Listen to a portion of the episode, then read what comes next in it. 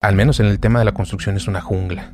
Todo mundo quiere robar, todo mundo quiere arañar, todo mundo te quiere sacar de más. Y de ahí agarras experiencia para saber identificar a qué personas sí les tienes que trabajar y a cuáles no. Mucha gente cuando empieza al emprender tiene la aspiración de algún día atender a las personas con mayor poder adquisitivo porque piensan que ahí está el negocio y porque ahí se van a hacer ricos. Y la verdad es que trabajar con ese tipo de gente a veces termina contraproducente. Termina en el trabajo, ves en la cochera que hay un BMW, que hay un Mercedes, que hay un Tesla y dices, ah, bueno, pues aquí me imagino que hay recursos para que me paguen. Y al finalizar el trabajo te dicen, pues no, te voy a pagar, y hazlo como quieras. Ni la hagas de pedo porque no sabes con quién estás hablando. El edificio no estaba mal hecho. Si tú te fijas cómo se cae el edificio, no estaba mal hecho. Estaba posicionado en un punto muy frágil. Entender que ahorita que un título profesional no te acerca a tener una estabilidad económica ni tampoco a, a tener una mejor calidad de vida. ¿Por qué? Porque hoy en día un título no te asegura nada.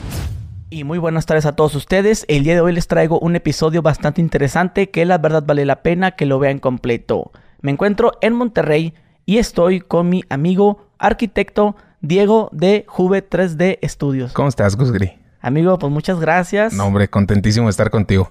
La verdad, eh, estaba muy emocionado, estoy muy emocionado porque te sigo, te sigo bastante. Ahí en el canal de TikTok, yo ahí te conocí. Ah, pues muchas gracias. Y igualmente, yo también ahí estoy viendo tus videos muy buenos y dije, esto va para un podcast que de hecho la gente te estuvo pidiendo, ¿eh? Sí, sí, te comentaban por ahí, invite este. Sí, es que fíjate que yo he tenido como mala experiencia con los albañiles. Ok. Y ya he hecho videos de eso, ¿no? De hecho, inclusive eh, hice un video donde un albañil me estafó y me iba a poner un jacuzzi. Y ahí lo, lo agarré la movida en otra construcción. Y luego después yo terminé haciendo el jale. Bueno, es un, es un tema. Y... Pues, fíjate, precisamente ahorita que, bueno, ahorita estamos grabando aquí en Monterrey. Yo no soy de Monterrey porque mucha gente piensa que soy de acá. Yo soy de una ciudad que está aquí cerquita. Pero vengo muy seguido porque vengo precisamente de un caso similar al tuyo. Eh, acá, y se hizo medio viral en su momento cuando lo compartí. Acá hay un proyecto que se llama La Casa de Mario. La casa del señor Mario es un proyecto en donde intervinieron primero una constructora, en donde se supuestamente iba, no sé, al frente un arquitecto y un ingeniero. Hicieron muchas cosas que no se debieran, no se debieron de haber hecho. Y después entró al quite un familiar a continuar con la obra. Terminaron peleados porque eso no se debe hacer. No se debe involucrar el aspecto laboral con el familiar. Eso nunca se debe hacer. Y menos en la obra porque hay mucho dinero de por medio. Y al final entro yo. Entonces, te entiendo perfectamente porque casos como el tuyo me los encuentro a diario y casos como el del señor Mario, o sea, son casos muy puntuales que dejan ver el que no siempre el tener a un profesionista al frente de tu obra asegura que tu proyecto vaya a estar en buenas manos.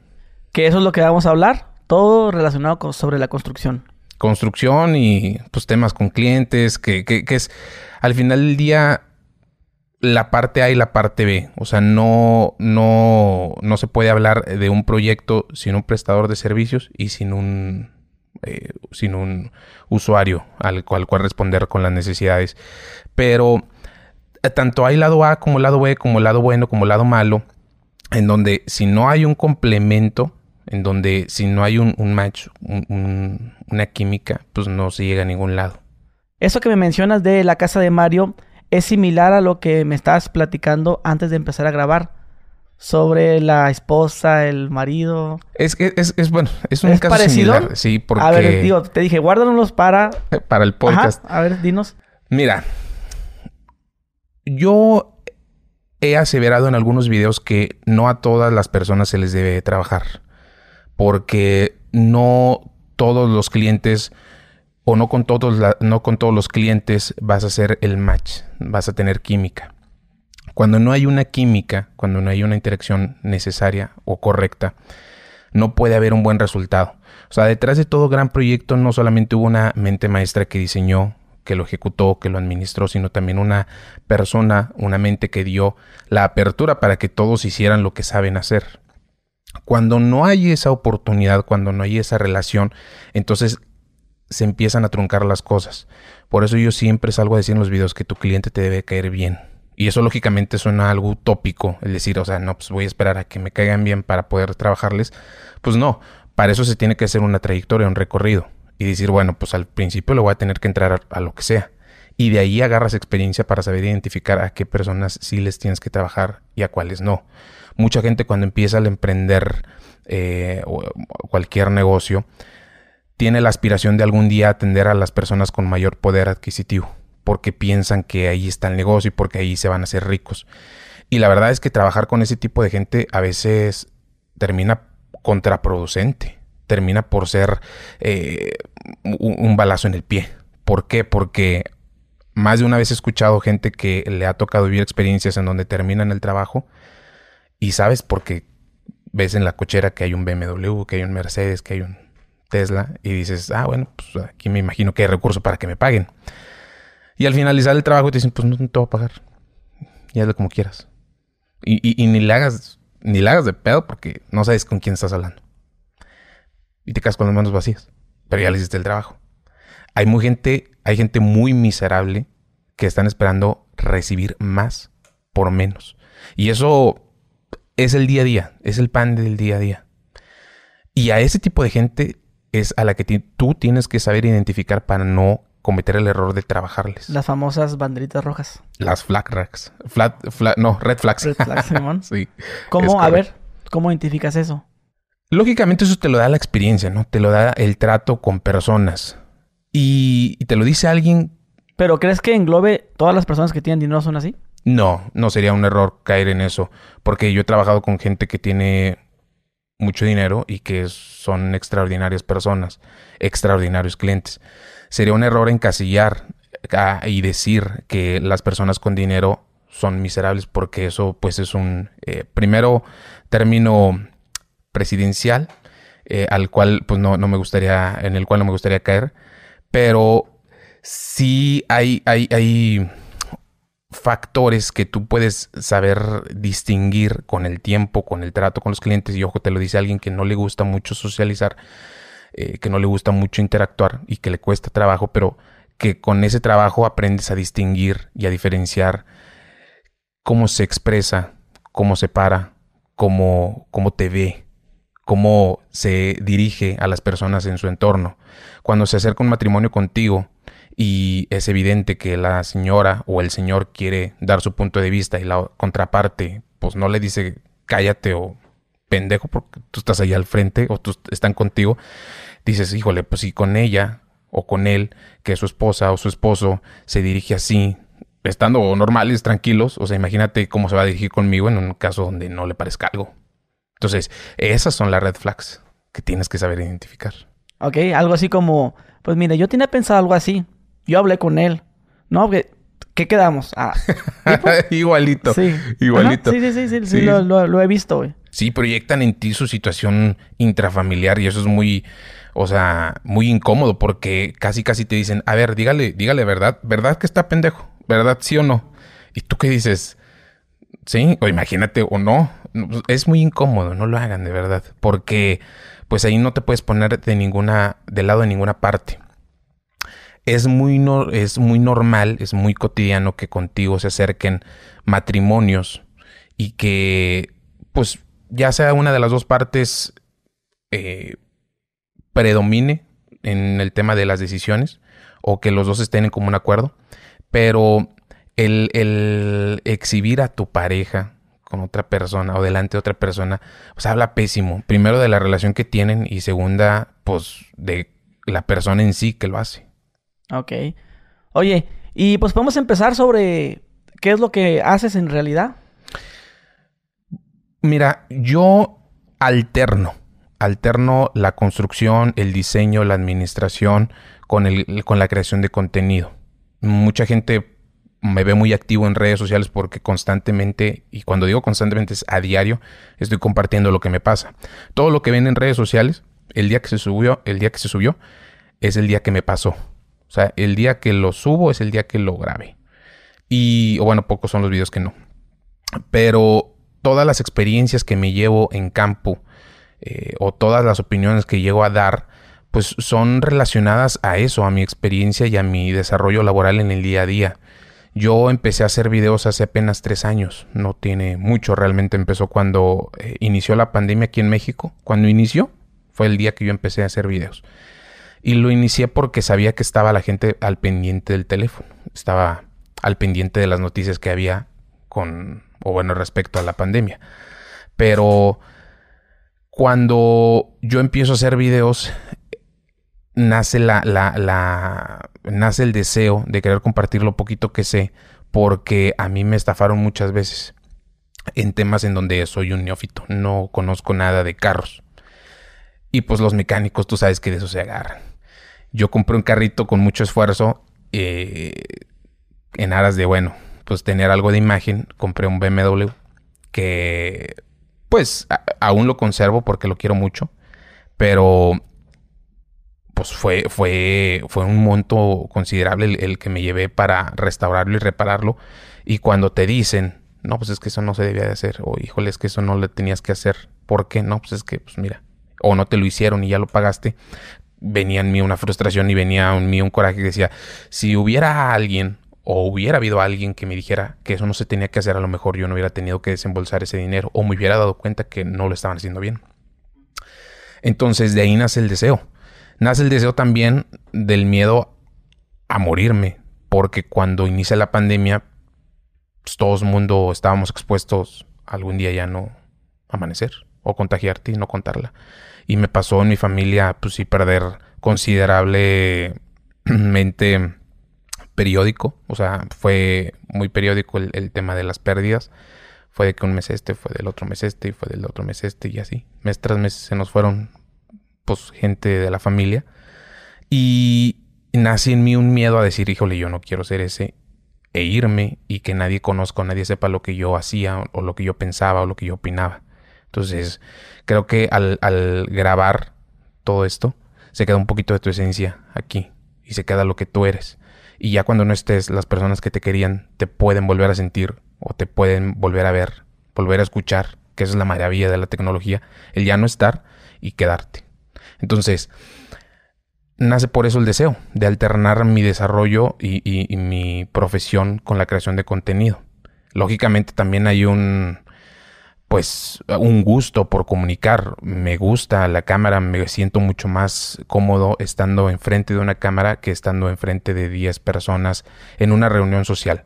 Enfrente de en una conferencia igual me siento muy cómodo, porque ahí no tengo que esperar una respuesta de al otro. Ahí yo nada más estoy hablando. Cuando yo soy el que habla sin esperar una respuesta, me siento mucho más cómodo. A mí se me dificulta mucho el diálogo o sea, a lo mejor aunque no parezca en los videos, porque al final del día en los videos ven un personaje, ven un personaje que, que está estructurado y que yo me analizo y que yo, y yo me cuestiono, me critico y digo, tengo que mejorar o tengo que eh, hacer más énfasis aquí. Ok, vas estructurando un personaje, pero fuera de cámaras yo soy muy aburrido. O sea, conmigo no... A lo mejor no te la vas a pasar muy bien un domingo por la tarde. Porque yo, yo soy muy aburrido, soy muy serio, soy muy introvertido. O sea, si ahorita a lo mejor hubiera alguien más aquí, yo no hablo. Y no porque me caiga mal o porque tú me caigas mal, no, sino porque pues no se me da. Oye, ahorita mencionabas que te estafaron. Sí. Con el carro. ¿Cuánta gente no, le ha pasado eso en la construcción, güey? Híjole. De muchas formas, ¿eh? Las estafas de muchas formas. Desde que no te dan un buen jale, desde que pues das el anticipo y ya no regresan. Hay muchas maneras en la construcción. Que, que, que eso es lo que me llamó la atención de grabar contigo. Y dije, bueno, ahora vamos a grabar con un arquitecto que experimenta todos los días, güey, lo que es, pues ahora sí que convivir con albañiles, con plomeros. Convivir con ese tipo de gente y ojo. Trabajar, pues. Sí, o convivir y trabajar con ese tipo de gente es, es complicado y esto puede sonar clasista y despectivo, pero para nada lo es. Es convivir con gente que no ha tenido una formación no educativa, sino muchas veces integral es convivir con gente que está buscando cualquier modo, cualquier lado, para poder obtener un poquito de más y hacer de menos. Algún beneficio, alguna retribución económica, sabiendo que a lo mejor él no se va a dar cuenta. No lo hice y pues le puedo tapar aquí como quiera, pues no se va a dar cuenta. Me voy a llevar esto y a lo mejor él no se va a dar cuenta. Mm, a lo mejor, no sé, puedo mermar en la dosificación del concreto porque pues no le puse tanta arena, no le puse tanta grava, no le puse tanto cemento. Y pues uno se va a dar cuenta porque al final del día cuando venga pues ya está hecho el castillo y tú cómo sabes cuánta arena o cuánto cemento le puso. Y a lo mejor la resistencia a la compresión no fue la adecuada o no era la necesaria para ese castillo, pero ya está ahí. E hizo de menos y tú pagaste lo mismo. Entonces, cuando uno anda acá trabajando con ese tipo de gente y gente que yo he criticado y que no tengo empacho en decir que, que hay mucha gente, no digo diplomeros eléctricos, no, gente, personas. Hay mucha gente que te hace ver que realmente acá afuera no somos más los buenos. Acá afuera, en el, al menos en el tema de la construcción, es una jungla todo mundo quiere robar, todo mundo quiere arañar, todo mundo te quiere sacar de más y todo mundo te quiere llorar el sábado para es que écheme la mano y es que véame el lado bueno, pues es que ya se enfermó mi señora y mi niño y, y quien cae, quien no conoce o quien pues no ha estado en contacto constante con ese tipo de cosas. Te conmueven. Te conmueven y cedes. Contrario a uno que está todo el día ahí y que los escucha y que sabe y que... Yo cometí ese error, güey. A mí de principio pues no sé, uno de mis, primeros eh, trabajos que quise hacer, de, pues ya sabes, eh, echar un piso. Y le pasó de todo al albañil, güey. Se le enfermó la esposa, se le chingó el carro.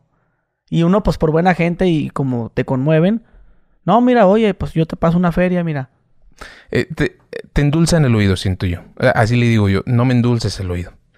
Porque ellos incluso, hasta alguna gente es mala para mentir. O sea, hay, veces que tú sabes perfectamente que no se le ponchó la llanta, que no está enferma la hija, pero la gente no sé por qué tiene un concepto de, de, de, que, ay, es que los albañiles, ay, es que mira, pobrecitos están trabajando. es que nada, es que ellos trabajan y ganan su sueldo, que se lo malgasten, eso es bronca. Pero ellos hacen un trabajo muy pesado, sí, pero muy bien, muy bien pagado. Eso era lo que me conmovía, güey. Pues el calor en Mexicali, güey y verlos trabajando, güey. Es fuerte. Ya no, pues pobrecito, pues está trabajando, y... Pero tú siempre cumpliste con tu sí, pago. Sí, claro, no, se le ponchó la llanta, pues. No, no, pues qué, qué, qué mal, ¿no? ¿Y le quieres dar para la llanta o le quieres dar para el parche? eso, yo, yo, caí en eso, güey. De, no, pues está bien, pues mientras me haga un buen trabajo, pues yo le pago una feria más. No hay pedo.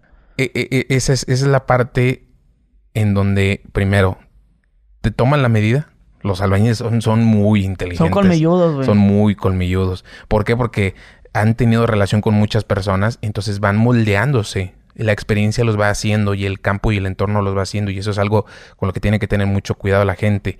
Que no porque alguien tenga mucha experiencia va a ser mm, más seguro que tu proyecto llegue a buen puerto. Porque la experiencia también te saca colmillo y el colmillo a veces no, no viene torcido. Entonces, el, el, el decir, ah, bueno, ok, una persona está haciendo un trabajo físico que es pues muy cansado, que es fuerte, que está expuesto a la intemperie, ok. No, pues déjame darle un poquito de más para, no sé, que se ayude, para quedar bien, para que sienta que soy buen, no sé, no sé uno qué, qué siente cuando le quiere dar un poquito de más.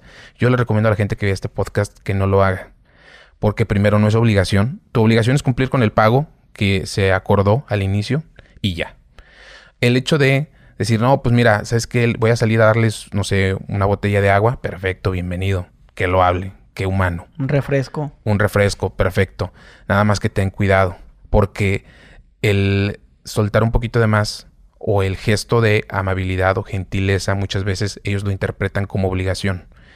Y cuando se malinterpreta la obligación con el gesto de humanidad, entonces ellos empiezan a exigir algo que no es obligación, algo que dices, a ver, carnal, yo cumplí el sábado con mi pago y tan tan si tú para el lunes ya no traes dinero porque lo malgastaste, no sé qué, pues mi obligación es darte un préstamo. Mi obligación, no, tu obligación es aquí cumplir tu jornada laboral, acatar las indicaciones, hacer lo que debes hacer y tan tan. Yo, yo fui el lunes eh, que empezó la obra, ¿no? Ah, les traje un pollo. Martes, una pizza. Miércoles, un café Ya el jueves, no sé si fueron tacos, pero el viernes ya no llevé nada. Y ya empezó como esa, como que fuera mi obligación. Oye, ¿y ahora qué, qué, va a hacer? Y se escucha, están trabajando y se escucha. Pues a ver qué trae este güey, no sé qué tanto. Y uno piensa que no escucha, güey, pero sí se oye. sí. Entonces, este, es, es ahí, güey, también cometí ese error, güey. Y, y fíjate, este, tú eres arquitecto, yo soy un simple mortal, güey, un cliente que ha contratado servicios de albañiles. Yo he hecho muchas eh, ampliaciones, en, por ejemplo, en mi casa, en casa de mi mamá, y ya me formé ese, eh, ahora mi colmillo, ¿no? El colmillo del, del, cliente. Ya me estafaron, Yo he sido el culero también, güey. De que no, no, a mí me cumples, güey, como quedamos. No, pues es que tengo que tumbar todo porque no lo hiciste bien, túmbalo. ¿Y hiciste bien? Sí, sí, sí, yo, yo, yo he sido así, pero he sido blandito. De hecho, en el video que te digo, yo, eh, este albañil que me decía que se le enfermó su hija, eh, se le ponchó el carro, de, de, todo, y lo caché que estaba trabajando en otra construcción, güey. O sea, también les, les, he caído. Pero mi experiencia va en base a, lo que he vivido, güey. De toda, todas las mentiras ya me las sé, güey, todas. Y la gente que ve, el podcast o son contratistas y dice, ah, bueno, pues me, va a servir lo que dijo el arquitecto de a, qué cliente no trabajarle. El que ve el, simple mortal que quiere hacer su piso, que quiere hacer un cuarto, que quiere hacer, hacer cualquier cosa, pues le va a servir, güey. Es la intención al final del día de, la, de, de crear el contenido. Y si tú te fijas, creo que, mm, creo, esto ya es modestia aparte, creo que lo he logrado. Creo que el mensaje logra transmitirse de una manera muy didáctica, que cualquier persona, independientemente haya tenido la experiencia de construir antes o no, lo entienda y lo perciba y lo dijera y lo pueda aplicar. Que una persona de treinta y tantos que va a empezar a hacer una remodelación en su casa pueda entender el mensaje como también una persona porque hago el ejercicio con mis sobrinos, a ver, ve el video, entendiste lo que te dije, entendiste lo que yo traté de transmitir, ah, pues sí, ahí se ve la arena, ahí se ve el cemento, ah, pues sí, ahí se ve el yeso y pues el yeso es esto. Ok, entonces lo está entendiendo. Yo a lo mejor podría hablar en términos más técnicos, a lo mejor podría hablar en términos más, eh, no sé, muchísimo más complejos, pero hay gente que trata de, de, mandar un mensaje muy técnico en aras de demostrar que sabe. En aras de decir, ah, no, pues mira, eh, es que la resistencia a la compresión con el F'C, de que eh, no me entendiste nada. O sea, lo que tú tienes que saber es esto y esto y esto y esto. Y fijarte en esto y esto y esto. Ok. Pero hay gente que, que trata de, de, mandar un mensaje de manera muy, eh, no sé, rebuscada o muy compleja para decir algo muy sencillo. Y no. La, la, aquí el rollo o aquí la intención de transmitir el mensaje es que cualquiera lo pueda percibir y entender. Por eso a mí no me caen bien algunos creadores de contenido que pues le filosofean mucho, que, que, que dices, a ver, carnal, pues... No un costal y una pala y agua. Al pan pan y al, vino vino, carnal, y ya, o sea, no le busques más. Eso también ha dado pie a que mucha gente me critique, gente del medio. Hay, aquí en este rollo hay mucho celo profesional. En la arquitectura, en la construcción, en el diseño, todo todo, todo el que se acerca contigo y tú le... Nada está bien hecho. Nada está bien hecho. Si tú ahorita traes aquí a alguien, a cualquier rockero, no sé, y le dices, oye, ¿sabes qué? Es que vamos a hacer aquí un detalle de cajillo perimetral. Ah, perfecto. No, pues es que mire, aquí están, no están escuadrados los muros. No, pues es que mire, aquí no está plomeado, no está aquí, no está nivelado. Y luego traes otro y, no, es que aquí no, no rectificaron bien o no pusieron. Y todo el mundo le echa al otro. De que, a ver, tabla roca, todo, todo. Mira, yo pusiera el poste, no va cada tanto, va cada... Sí, todo mundo, todo mundo dice que el otro está mal, porque cada quien tiene una manera de ver las cosas y una manera de trabajar. Hay ciertos procedimientos constructivos que son muy metódicos y que dices, ok, pues esa es la norma. Ah, incluso en la norma mucha gente que dice, no, pues es que mira, si la proporción es 1 a 3, no, pues es que se me hace mucha arena, yo mejor le meto un poquito menos, 1 a 2, para que quede más concisa la... Ah, por... ok, pero cada quien tiene una, opinión y un punto de vista. Y eso, aunque a lo mejor si tú, platicándolo fuera del área, me dices, ok, es que tu, tu, tu, contenido es muy digerible y es pues para toda la familia, pues sí, también despierta mucha polémica por el celo que hay, por, por el ego de decir, es que, ¿cómo es posible que esté nalgas miadas, este chavito jovencito, salga a decir algo que yo he hecho toda la vida y que no lo he hecho así, lo he hecho así, o sea, y que esta es mi manera y esta es la correcta. Y video tras video, pues ahí te están tirando y tirando y tirando. Y te tienes que aguantar, ¿verdad? Ni modo. sí, güey, yo quiero que la gente no gaste, güey. Neta, se siente bien feo, güey, ahorrar tu dinero y que te salgan con una tontería, güey. Porque, o sea, estamos de acuerdo, como dices, nada está bien hecho. Pues es que esto es mucha arena. Es que yo no sé por qué le puso tanta varilla, güey. Nomás va una, dos, tres, güey. Te, la está cobrando de más. Pero sí hay trabajos mal hechos, güey. Hay trabajos de que, oye, pues esta barda está mal hecha. Y puedes traer a todos y todos estaban así que está mal hecho. Entonces la gente ya gastó, güey. Ya gasta y se siente feo, güey, porque, pues ahora, hoy en, bueno, no sé cómo era antes, hace 20 años, ¿no? Creo que era más barato. O no sé sí, sí, sí. Digo, Entonces- también va en proporción de la inflación, ¿no? Es caro, güey, construir, güey. Es caro. Cuando te das cuenta, yo antes pensaba que con 50 mil pesos hacías un segundo piso, güey. O no sé si se hacía, güey, hace 20 años, pero yo uno, uno creía eso. Bueno, tengo el recuerdo de alguna vez escuchar que mi abuelo hizo un piso con 3 mil pesos. Seguramente sí. Algo así, no, 3 mil pesos es un piso grande, ¿no? Y uno, pues, ya que creces, ya que, no sé, en los 24 años, güey, que fue lo primero que hice, que, que fue un piso. Pues me van a cobrar unos 2.500. Digo, si era más, pues es menos. O sea, uno hace, hace esos... la esos- proporción. Ajá, bueno, pues están 3.000, a lo mejor unos 1.500. No, pues que 6.700 y... Y luego, va, bueno, pues está bueno, está bien, órale, pues 6.700. Pero ahora que quiero hacer ese mismo piso, pues no, pues que 13.000 y 15.000. Que ves que un segundo piso te cuesta 600 mil pesos, 400 mil. Cuando yo creía, no, pues a lo mejor con unos 100 mil. Agarro una feria el fin de año, que es lo que todo el mundo cree, que lo, lo he dicho, ¿no? No, pues me van, a, me van a una feria porque me van a correr del trabajo. Me van a dar como 120 mil pesos. Uno ya siente que es rico, ¿no? Sí. ¿Y qué hago? Pues lo meto al cantón, güey. Un segundo piso, una fachada acá mamalona con cochera y todo. Y pues no, güey, no te vas a gastar eso. No. Entonces, eh, eh, sé- sé, güey, que, que es difícil levantar una pinche barda, güey. O sea, el sacrificio que es para uno trabajar, hacer una barda que te va a costar, ¿qué te cuesta? ¿20 mil pesos? Una, de una, una barda de una casa de Infonavit. No, bardear una casa de Infonavit, 40 mil pesos más o menos. Más o menos. Una- y entonces, para que no te lo hagan bien, güey, y luego que venga una, un, un arquitecto o otra persona. Mira, mira cómo se mueve la barda. Está, se siente bien ojete, güey. Sí. Se siente bien feo, güey, porque yo he pasado por eso de que, güey, bueno, dijeras tú, bueno, hoy en día dijera, tú me esta chingadera y vuélveme a hacer bien hecha. Pero no todos tienen esa posibilidad. Ahorita la tengo yo, tal vez. Pero otra persona, güey, que pide un préstamo en esa de, de préstamos de Infonavit, que te prestan para comprar material y que ya no puedas hacerlo, güey. Lo, lo difícil ahí es, es entender por parte del pro- profesionista cuando estás trabajando con créditos que ese dinero ya te lo dieron, pero todavía lo deben.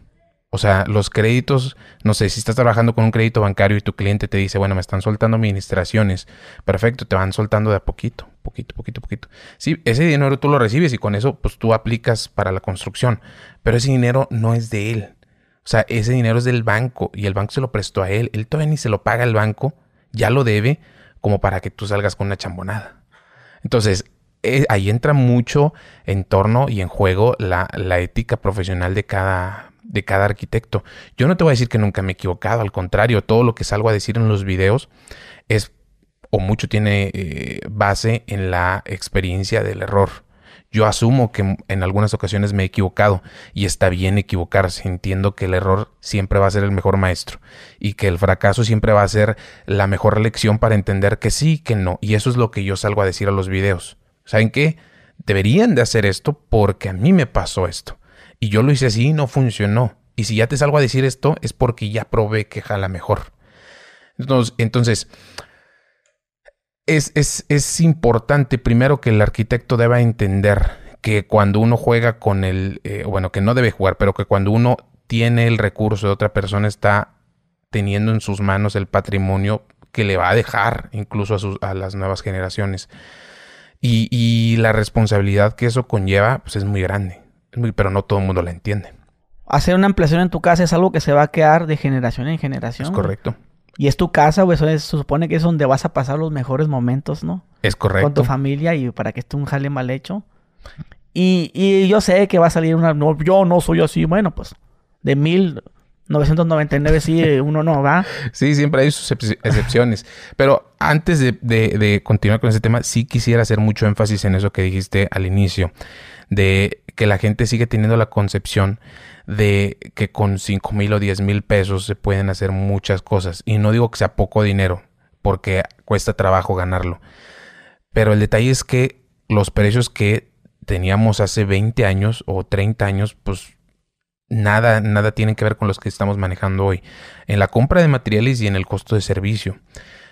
Ah, podemos hacer un análisis, y de hecho yo hice un video de eso. Un análisis no, no de hace 10 años, un análisis de hace 4 años. En donde en el 2018, bueno ya 5, en el 2018 el costo de la vivienda promedio era de 800 mil pesos aproximadamente. Hoy en día Dos. lo dobleteó. Estamos hablando de cinco años de, de, distancia. Lógicamente pasó una pandemia en medio de esos cinco años y eso también tuvo mucho impacto.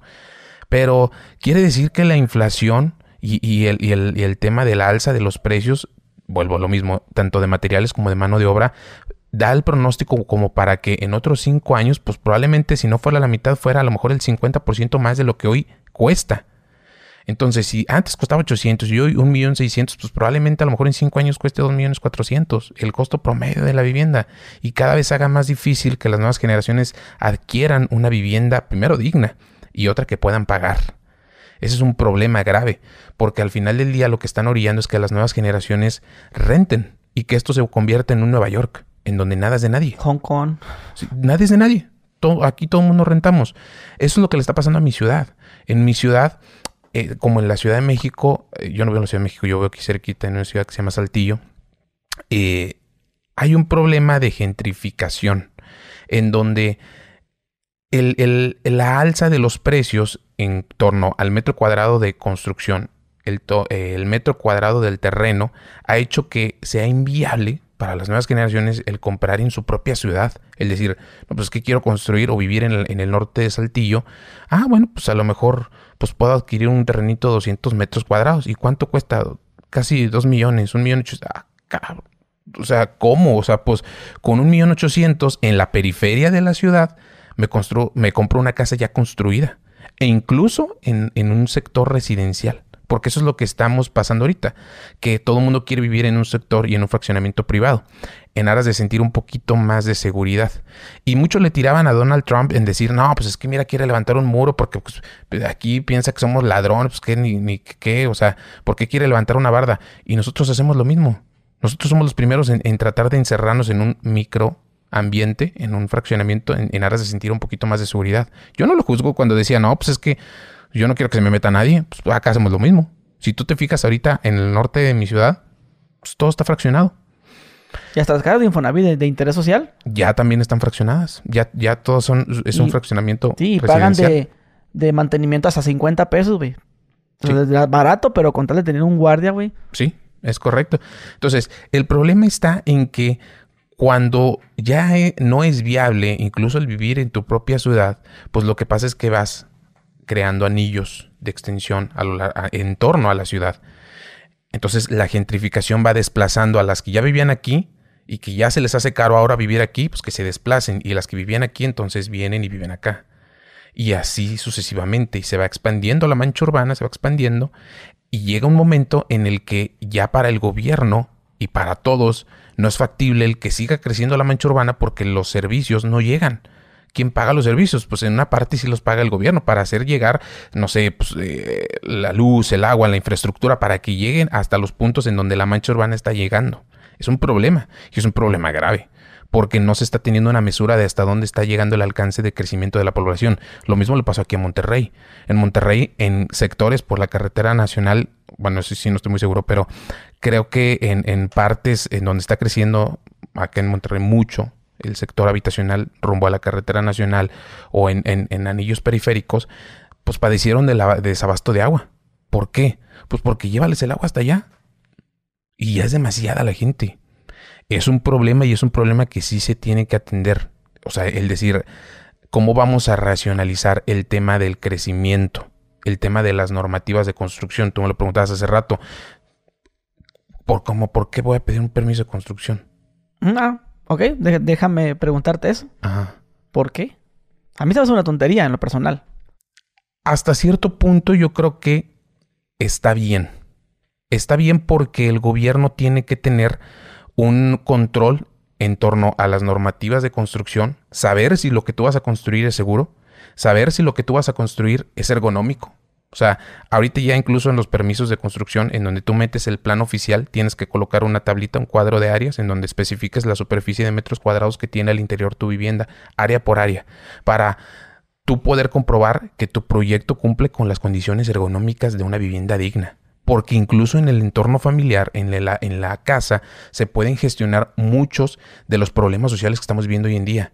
O sea, si tú cosa que no lo han hecho los gobiernos, y no voy a hablar de política, pero cosa que hicieron, por ejemplo, en, Barranquilla, en, Colombia, ahorita podemos hablar de eso, pero cómo la, cómo la arquitectura tiene mucha incidencia en los problemas ambientales, sociales, económicos y políticos de una, de una nación entera. Si tú atiendes el bienestar intrafamiliar de las personas, pudieras resolver muchos de los problemas que tenemos allá afuera. Porque no es la, la, misma condición de vida que tiene una persona que vive en una habitación como esta, en donde dice, ah, pues mira, tengo mi cama king size, en donde tengo un espacio holgado, en donde tengo mi cafetera, tengo... Ok, no es la misma condición a quien vive en, en donde esta misma habitación es toda su casa. No es la misma condición y la calidad de vida. De hecho, esto es como una casa de interés social.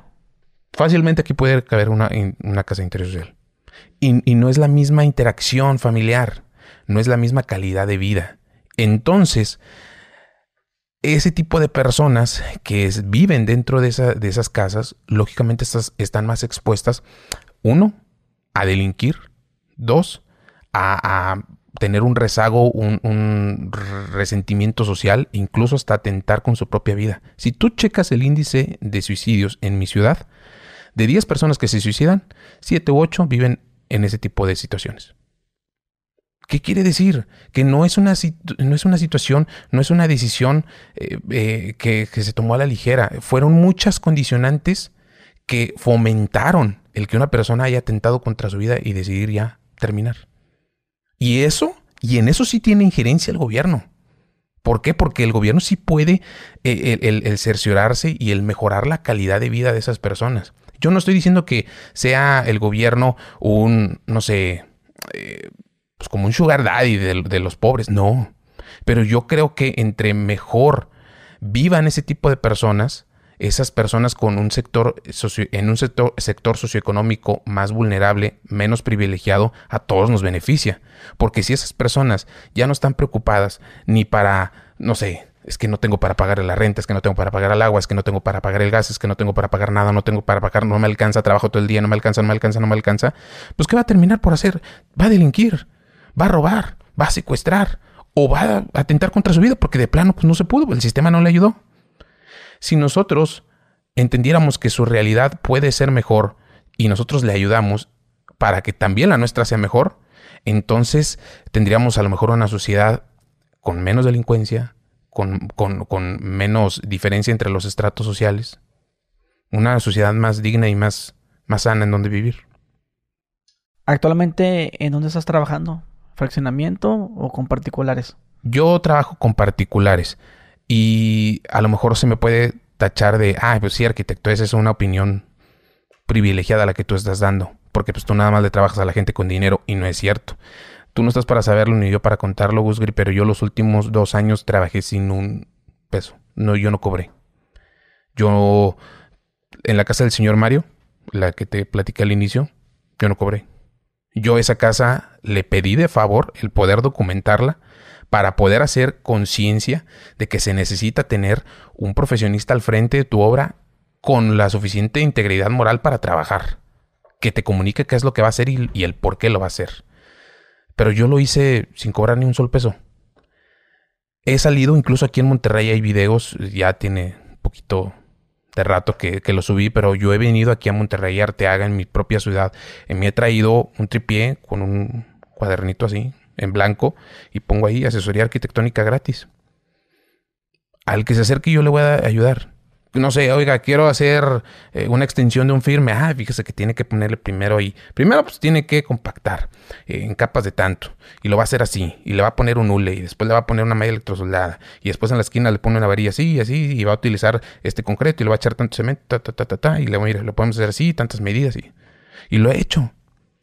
Y lo he documentado también porque pues al final del día me interesa que el mensaje llegue a más personas y que entre todos los profesionistas podemos hacer una mejor sociedad. No, no me, quiero, me quiero sentir yo el Máster Muñoz con mi portafolio ahí en la calle y de que nada, pues este güey viene a vender humo, a vender consejos o un consejo mío. No, no, no. Pero yo lo que trato en, desde mi trinchera y desde lo poquito que sé, pues es tratar de que la gente construya mejor yo sí, ahorita tengo pocos, pero mejores clientes que los que tenía eh, cuando inicié, cuando recién inicié. Porque cuando inicié, pues como te digo, agarras de todo. Agarras desde la señora que pues su esposo es arquitecto y, y pues vives un escenario bien hostil y dices, no manches, pero pues bueno, ni modo, tengo que trabajar. Y, luego agarras proyectos en donde te, te pagan nada, o sea, una miseria y dices, pues ni modo, tengo que hacer portafolio, tengo que hacer carrera, porque pues, ¿cómo voy a mostrarle al mundo que yo sé hacerlo? Cuando mencionabas del cliente que te dice que no te va a pagar. No me pasó a mí, pero sí lo llegué a escuchar. A mí ¿Qué, lo- qué se hace en esos casos?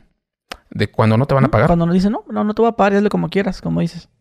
Mira, ahí lógicamente podemos hablar de entornos legales en donde dices, no, pues es que puedes proceder. Por digo, perdón, hay videos donde dice, pues voy a tumbar todo porque el cliente no pagó y empiezan a romper todo. Sí, sí, sí. ¿Aplica eso?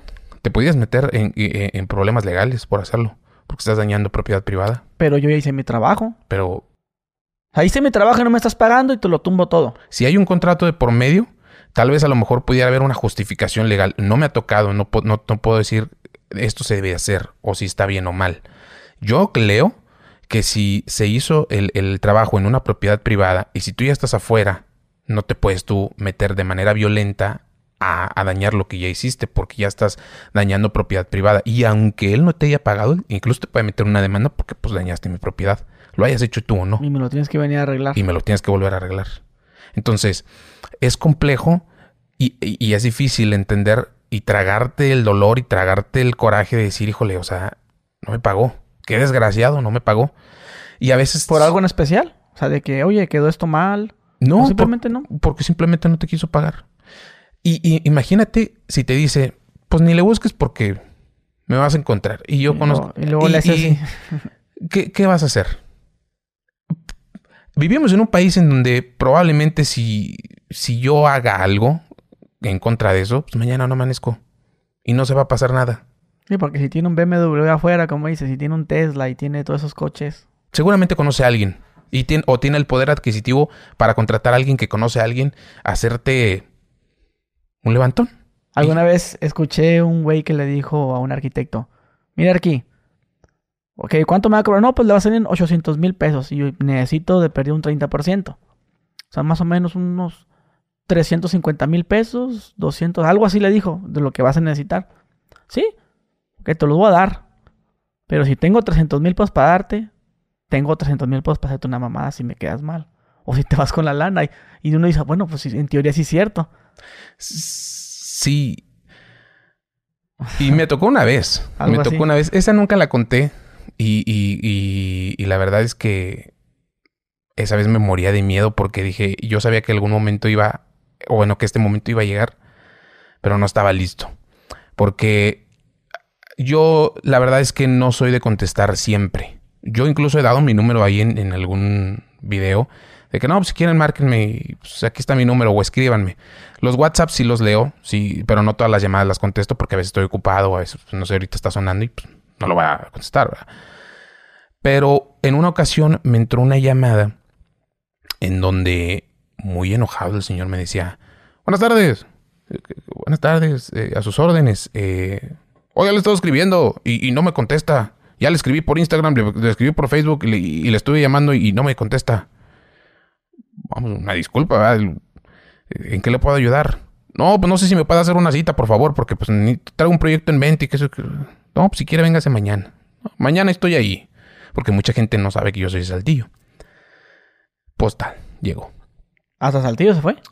Eh, no sé si, no sé si era de Saltillo, Pues le honestamente. mandaste la ubicación de tu oficina. Ajá, y, y fue. Ya no estoy en esa oficina y, y ese número era de una alada que la verdad la desconozco hasta el día de hoy. Pero pues llegó. Y pues no la sacó, pero se le veía. Y, y- y era muy perceptible que, que, que pues traía algo. Con la intención de que lo vieras. Pues sí, se le veía que traía seguridad y, y- y, pues lógicamente lees, o sea, porque pues se ve en la, en la, en la imagen, pues que es una persona luego, luego bronca, ¿no? Que, que, que, que tiene, que tiene carácter, digámosle así. Híjole, pues lógicamente te empiezan a temblar las piernas. O sea, y a lo mejor no lo demuestras. ¿Cómo está? Buenas tardes, siéntese. A sus órdenes, ¿qué le puedo ayudar? Sí, pero por dentro dices, si no le gusta lo que le digo y si no, ¿Qué va a pasar? En ese momento le desarrollé el proyecto, desarrollé el proyecto de diseño, dijo que me iba a pasar la chamba de construcción y no me la pasó. Dijo, no, fíjese que no, tuve ahí unos problemitas, la verdad no se va a poder hacer el diseño, ¿cuánto le debo? No, no, no se preocupe, no, no, no es nada. Ahí estamos a la orden. Bueno, ahí, yo le hablo después. Y después me enteré que sí hizo el proyecto por aparte, o sea que lo construyó con otra persona. Básicamente, pues el, el diseño se lo llevó gratis. ¿Y qué haces? No le voy a marcar, eh, eh ¿qué onda? Mm, no. ¿Y cómo le hiciste el diseño? ¿Hacia lápiz o en la No, sí, sí hice el diseño, eh, de, la distribución, plantas arquitectónicas, lo entregué impreso y todo, digital también lo tenía, las fachadas, renders, trabajé varias propuestas. Ah, ¿también se va a hacer renders tú? Sí, sí, sí, le hice los renders, la visualización, lo entregué. Era la información necesaria para poder construirlo. Cualquier persona que haya construido una casa eh, pudo haber leído los planos y poderla ejecutar. Ah, o sea, llevaba el proyecto ejecutivo y todo. No la, parte de la cimentación y la estructural, pero toda la parte arquitectónica la entregué. Eh, la entrego y, bueno, al tiempo me entero que una constructora, porque la publicó en, su página de perfil, de que estamos desarrollando esta casa y está en preventa. Y, era mi casa. Aquí había hecho. ¿Era una casa de cuánto dinero? Era, pues no sé. o sea, yo había hecho una estimación de arribita los 3 millones y medio. ¿Cuáles son los mejores materiales para construir? ¿Cemento, tabla roca? Pues eso depende de la región, de la región del país, incluso del que estamos hablando. La madera, lógicamente, es un, es una, es un producto que es pues, la materia prima de Estados Unidos. O sea, en, Estados Unidos no paran por madera. Y la madera es más económica que acá en México. No sé en cuánto anda ya un tablón de 30 centímetros por 240, pero acá pues, un tablón de esos te cuesta 300 pesos. No sé, ya a lo mejor es más económico el material para ellos que para nosotros. Pero ahí mucho entra en juego el costo de la mano de obra. Tampoco vale lo mismo la mano de obra acá en Monterrey que lo que vale en Veracruz, en Chiapas, en Oaxaca. Acá es más caro. Mucho menos en México. En México me imagino que es carísimo. Tijuana, sí. Tijuana es carísimo. Incluso hay partes en donde pues, se pagan dólares, ¿no? Sí. Por la cercanía con, la eh, frontera. te dicen, no, pues yo te cobraría 1500 dólares. Yo como... No. Sí, por la cercanía con la frontera, pues entiendo que es relativamente normal. Entonces, se construye con lo que se tiene. Se construye con lo que te alcanza, muchas veces. Yo podría decirte, no, pues es que podríamos construir con Terablock, que lo fabrican aquí en, ya le di el comercial, pero lo fabrican aquí eh, en Monterrey, o el Block Hebel, o podemos fabricar, eh, construir con ladrillo, podemos construir con block hueco, block macizo, ok. No vale lo mismo el Hebel que, que un block hueco de concreto para que te alcanza. Y también tendrían que ver mucho las condiciones climatológicas para determinar qué materiales utilizar.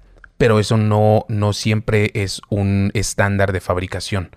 Porque tú la casa, y eso es lo que hacen los inmobiliarios, las empresas que desarrollan proyectos a nivel, pues, en masa, cometen el error de decir, ah, mira, tenemos el modelo A, el modelo B, el modelo C, ¿y cuál te gusta? No, pues que el modelo B, ah, este modelo lo podemos replicar en cualquier zona de México, lo podemos replicar, en Durango, en Coahuila, en Mérida, en Oaxaca, en donde quieras. Este modelo se adapta a tu terreno, o es pendejo. O sea, no, ese proyecto debe estar pensado para responder a la situación, primero del terreno. La cimentación no es la misma. Segundo, a las condiciones climatológicas la condición del entorno no es la misma en Durango, en, Saltillo, en Mazatlán, en, Culiacán con, con, un calor. No es la misma. Entonces, se construye con lo que se tiene y se construye con lo que te alcanza. Tristemente, pues ahorita eh, el, material, y no digo tristemente eh, a, referirme a que sea un material de mala calidad, no, pero la mayoría de la gente construye con bloque de concreto o con ladrillo. Eh, de, adobe. De, no, de adobe no he visto tanto porque en muchas eh, de las ocasiones, al momento de hacer un avalúo de tu construcción, si está fabricada con adobe, no te vale. Entonces, si. Mm, Pero ¿por qué si dicen que es mejor construir con ladrillo de adobe? Es, no hay un material más térmico que la tierra. No hay. Ninguno. El que me digas.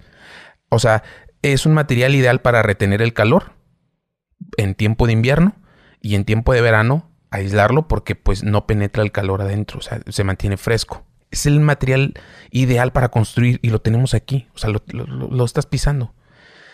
El detalle está en que, y, no, y no es un tema de que no sea seguro. Vaya, no vamos a construir, o bueno, no he visto edificios hechos de tierra de 30 niveles. Pero una casa de dos niveles, sin problema, se puede hacer con muros fabricados de tierra, sí. Y que van a ser la casa súper sustentable y que no vas a tener que gastar en aires acondicionados y que... mm, pero no vale. No, yo en México he visto casas hasta de cuatro pisos Cuatro pisos. con la Adobe. Ok. Y pues, Que, seguro que estoy... yo antes creía, güey, que, que era un, pues, un material ay, chafa. No, Y o un material que, no, madre, un pinche timber se va a caer a la verga. No, hay, hay- hay que, hay que saberlo utilizar, hay que saber eh, el principio estructural, que, que es un tipo es como cono, que la base es más ancha y que se va haciendo un poco más delgado para que pues tenga mayor estabilidad. De hecho, lo ves en Oaxaca. En Oaxaca hay muchas casas en el centro, así que tú pasas y funcionan hasta como una especie de contención. O sea, es, es muy interesante.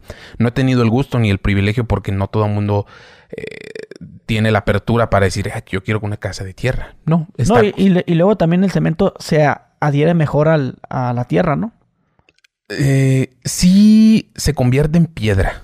Eh, ha- ha- hay métodos... Como en algo, en algo plano, sólido, pues, como si fuera una sola pieza. Sí, o sea, sí se homogeniza muy, muy padre. Incluso en la parte de las cimentaciones hay algo que se llama eh, suelo cemento o tierra cemento, en donde para mejorar la superficie de cuando vas a sentar los cimientos de, no sé, cualquier estructura, se utiliza eh, tierra con un porcentaje de cemento para mejorar la, la- la capacidad incluso de carga de- de- del suelo y eh, bien esparcido en la superficie te permite nivel, eh, nivelar y te permite también homogenizar y alcanzar una resistencia mm, mucho más factible y mejor para, para la cimentación. Yo lo he utilizado en la cimentación.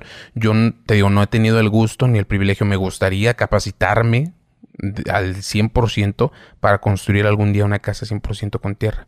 Pero la parte de la eh, cultura y, de la parte de lo que ve la gente en, en Pinterest, en Instagram, en Facebook, también viene mucho, sí ayudar, porque te, te ayuda a difundir tu trabajo, pero también a perjudicar a que el cliente ya venga muy condicionado y muy casado con una idea de construcción y de diseño. Entonces, Que Ese, ese es un tema, güey, que todo el mundo, no, es que eh, todo el mundo ve que se construye de una forma y así lo quieren, güey. Oye, güey, pero sale más económico así. Y es mejor, dura más. No, no, no, no, así. sí, ¿Está casado con eso? les da miedo tal vez, o, Ajá, o sí, sí, sí. simplemente eh, piensa que no es un tema factible, económico. Por ejemplo, a mí me da miedo hacer mi, una casa que quiero hacer de pura tabla roca. Ok. Me da miedo, güey. Y me han dicho, no, que sí está bien, que es mejor y eso, pero no sé, yo como que quiero verlo todo de bloque. Para sentir que, está rígido. Pues no sé, no sé, pero no, no quiero de tabla roca. O sea, me gusta la tabla roca, güey. Ok. Me gusta, eh, pero como para... Ah, bueno, pues vamos a... Este cuarto está muy grande, vamos a partirlo en dos. Ok. O sea, eso sí me gusta de tabla roca. Sa- Una- Sabiendo que no está cargando. Sí, una fachada de tabla roca, un este plafón de tabla roca, todo eso sí, güey. Pero no, no, no, no como para hacer una casa, güey. Siento que no. Aunque ya he visto casas hechas de tabla roca y no. Sí, y vaya, realmente la tabla roca no es la que tiene la propiedad eh, o la capacidad de carga, ni siquiera los postes con los que se Sí, utilizan. porque Hay- se hace con este tubular, ¿no? Sí, se hace con postes galvanizados, que algunos sí son estructurales para recibir cierto peso, pero no significa que tengan una capacidad a la compresión. Entonces lo que se hace es fabricar una estructura metálica, la cual tú puedas revestir de, de los muros con tabla roca. Tabla roca al interior, porque hay que recordar que la tabla roca es un panel de yeso que se utiliza para el interior, que es prefabricado, pero para el exterior ya hay otro que puede ser el Duroc o puede ser el Securroc. que La es- hoja azul la hoja azul o la es- verde. la verde es para el antimo. Es que habrá- habría que ver qué marca estamos hablando. porque sí, hay- o sea, dependiendo de la marca también eh, yo la he trabajado, por ejemplo, si me dice ahorita la azul, es una que empieza con P. Pero esa es la que se puede utilizar así normal para interiores. Y hay otra que es verde, que es otra marca, pero que es para, por ejemplo, que si quieres colocar tabla roca en un baño, ah, bueno, pues pones esa verde porque es antimo. Entonces, pues es... eh, O sea, una... puedes poner la verde, haces un emplaste y ya puedes pegar la loseta. Sí, sin problema alguno. Bueno, el azulejo. Sí, sí, sí. Pero, pues, hasta piensas que ya sabes que el, el panel tiene una un cierto tratamiento que va a evitar que le salga moho. Entonces, es, yo lo veo factible y lo veo padre porque es un sistema que eh, es mucho más higiénico, si bien es cierto, es un, más, un poco más caro, sí, pero es más rápido que, que el, procedimiento de levantar un muro con mampostería. Entonces habría que ver nada más ahí el tema de el, eh, la comparativa de costo-beneficio. Ok, tengo mucha premura en hacerlo, pues a lo mejor es más viable hacerlo con, con estructura ligera, se le llama. O pues no sé, no tengo tanta prisa, estoy un poquito más casado a sentir que, la estructura o a sentir que la estructura sea rígida, ah, bueno, pues levántalo con el método tradicional. Cuando te preguntan con qué tipo de material construir su casa, ¿ahí qué les dices? Ahora sí, la misma respuesta, dependiendo de dónde vivas, dependiendo de tus necesidades, tu dinero. Dependiendo, sí, es que todo gira en torno al dinero. O sea, ahí tristemente, aunque... Lo, más caro para construir, ¿qué material es? ¿El block? El, el block unicelular. ¿Cuál, ¿Cuál vendría siendo ese? Es eh, uno blanco que se llama Hebel. Bueno, es la marca Hebel. sí, sí, tú lo que quieras. Ok, es de la marca Hebel, que es hasta donde tengo entendido la última vez que coticé el, valor de la pieza y andaba oscilando casi los 100 pesos por pieza. Ahí para que el editor le ponga la imagen del... ¿Cómo se llama? ¿Bloque? ¿Para Hebel con H y B de burro. Blanco. Sí, es blanco. Tiene es un procedimiento constructivo similar al del bloque de concreto, solamente que, bueno, pues en las uniones sí lleva otro, otro, otro tratamiento, tratamiento, perdón. Y eh, pues sí tiene algunas especificaciones que aunque ellos digan de que no, pues es que cualquier, no necesitas una mano de obra especializada, sí le tienes que educar un poquito a la gente para poder construir con ese, con ese sistema constructivo. Después viene otro que, que a mí me encanta, que en condiciones y comparativas de termicidad le compite e incluso yo creo que lo, parejea, ¿eh? que se llama Terablock, que lo venden aquí en Monterrey. El costo de la pieza anda como en 68, algo así pesos, más o menos. ¿Y de qué tamaño es esa pieza? Es de 15 por 20 por 40, aunque también hay uno de 20 por 40 y... ¿Tanto sí? Sí, 40 más o menos. Está caro entonces. 68 pesos la pieza. Porque el blog...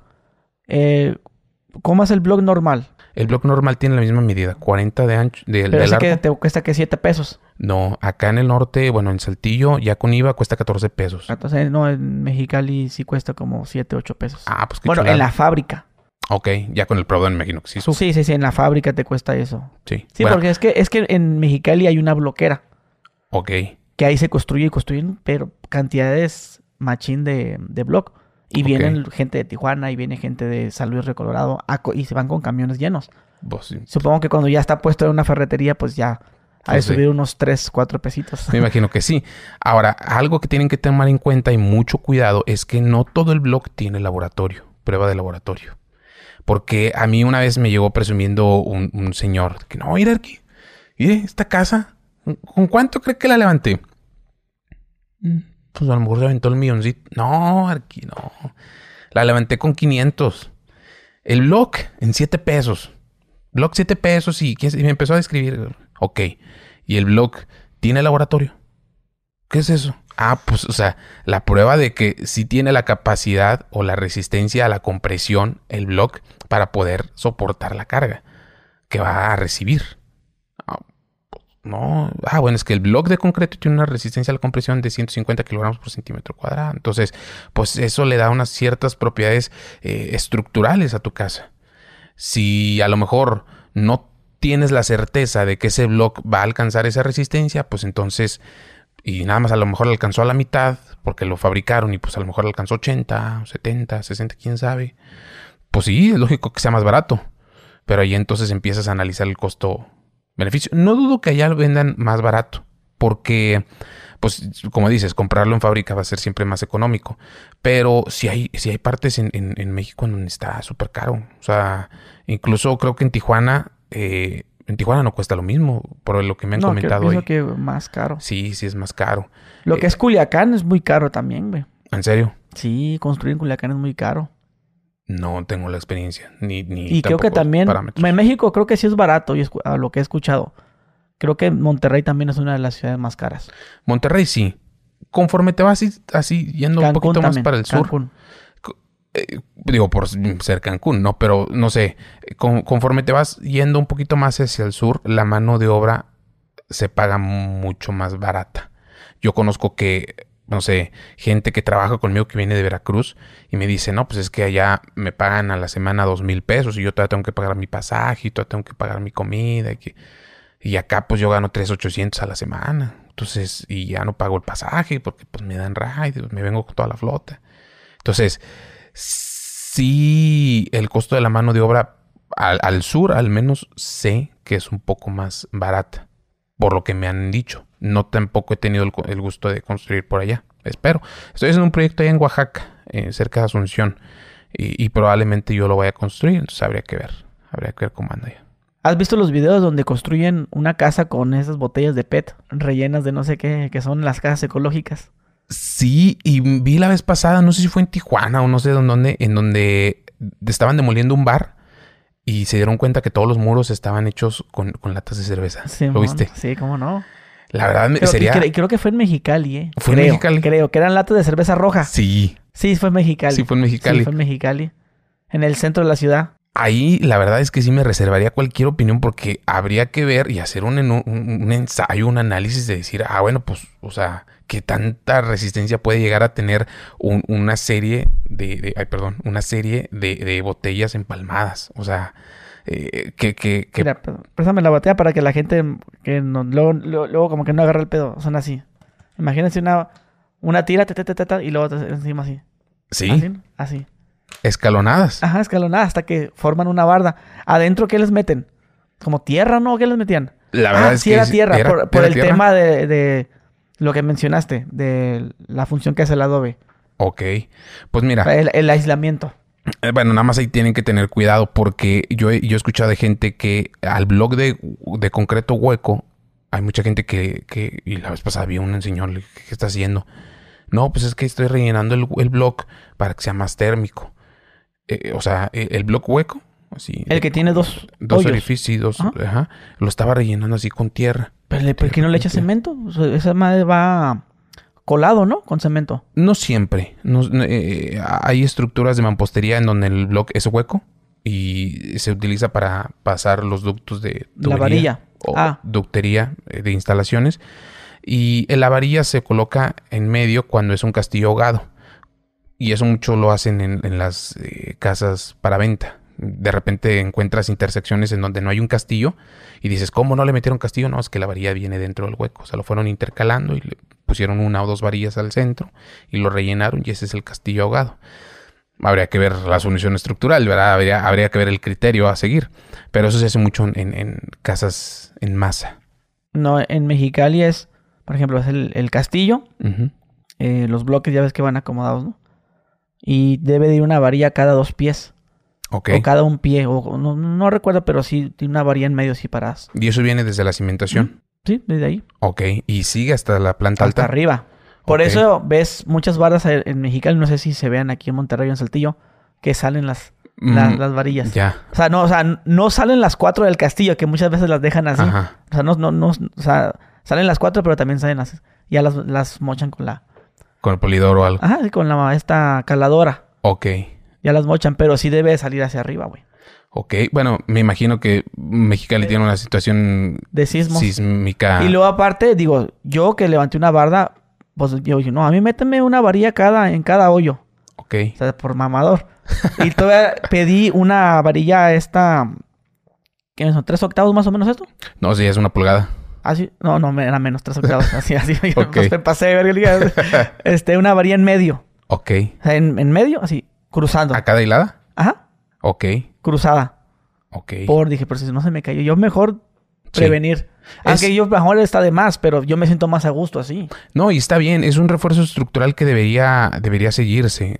O sea, a lo mejor aquí sería bueno utilizar así como con un lápiz para explicar lo que es el castillo dentado que a mí me preguntan mucho los videos, eh, ¿por qué usted no pone castillos dentados? Bueno, es que la situación sísmica en donde yo trabajo no es igual a que si yo hubiera o estuviera construyendo en Oaxaca o en Mexicali, porque las normativas son distintas. Si hay una situación sísmica compleja, pues entonces hay que atender y la construcción tiene que responder a no.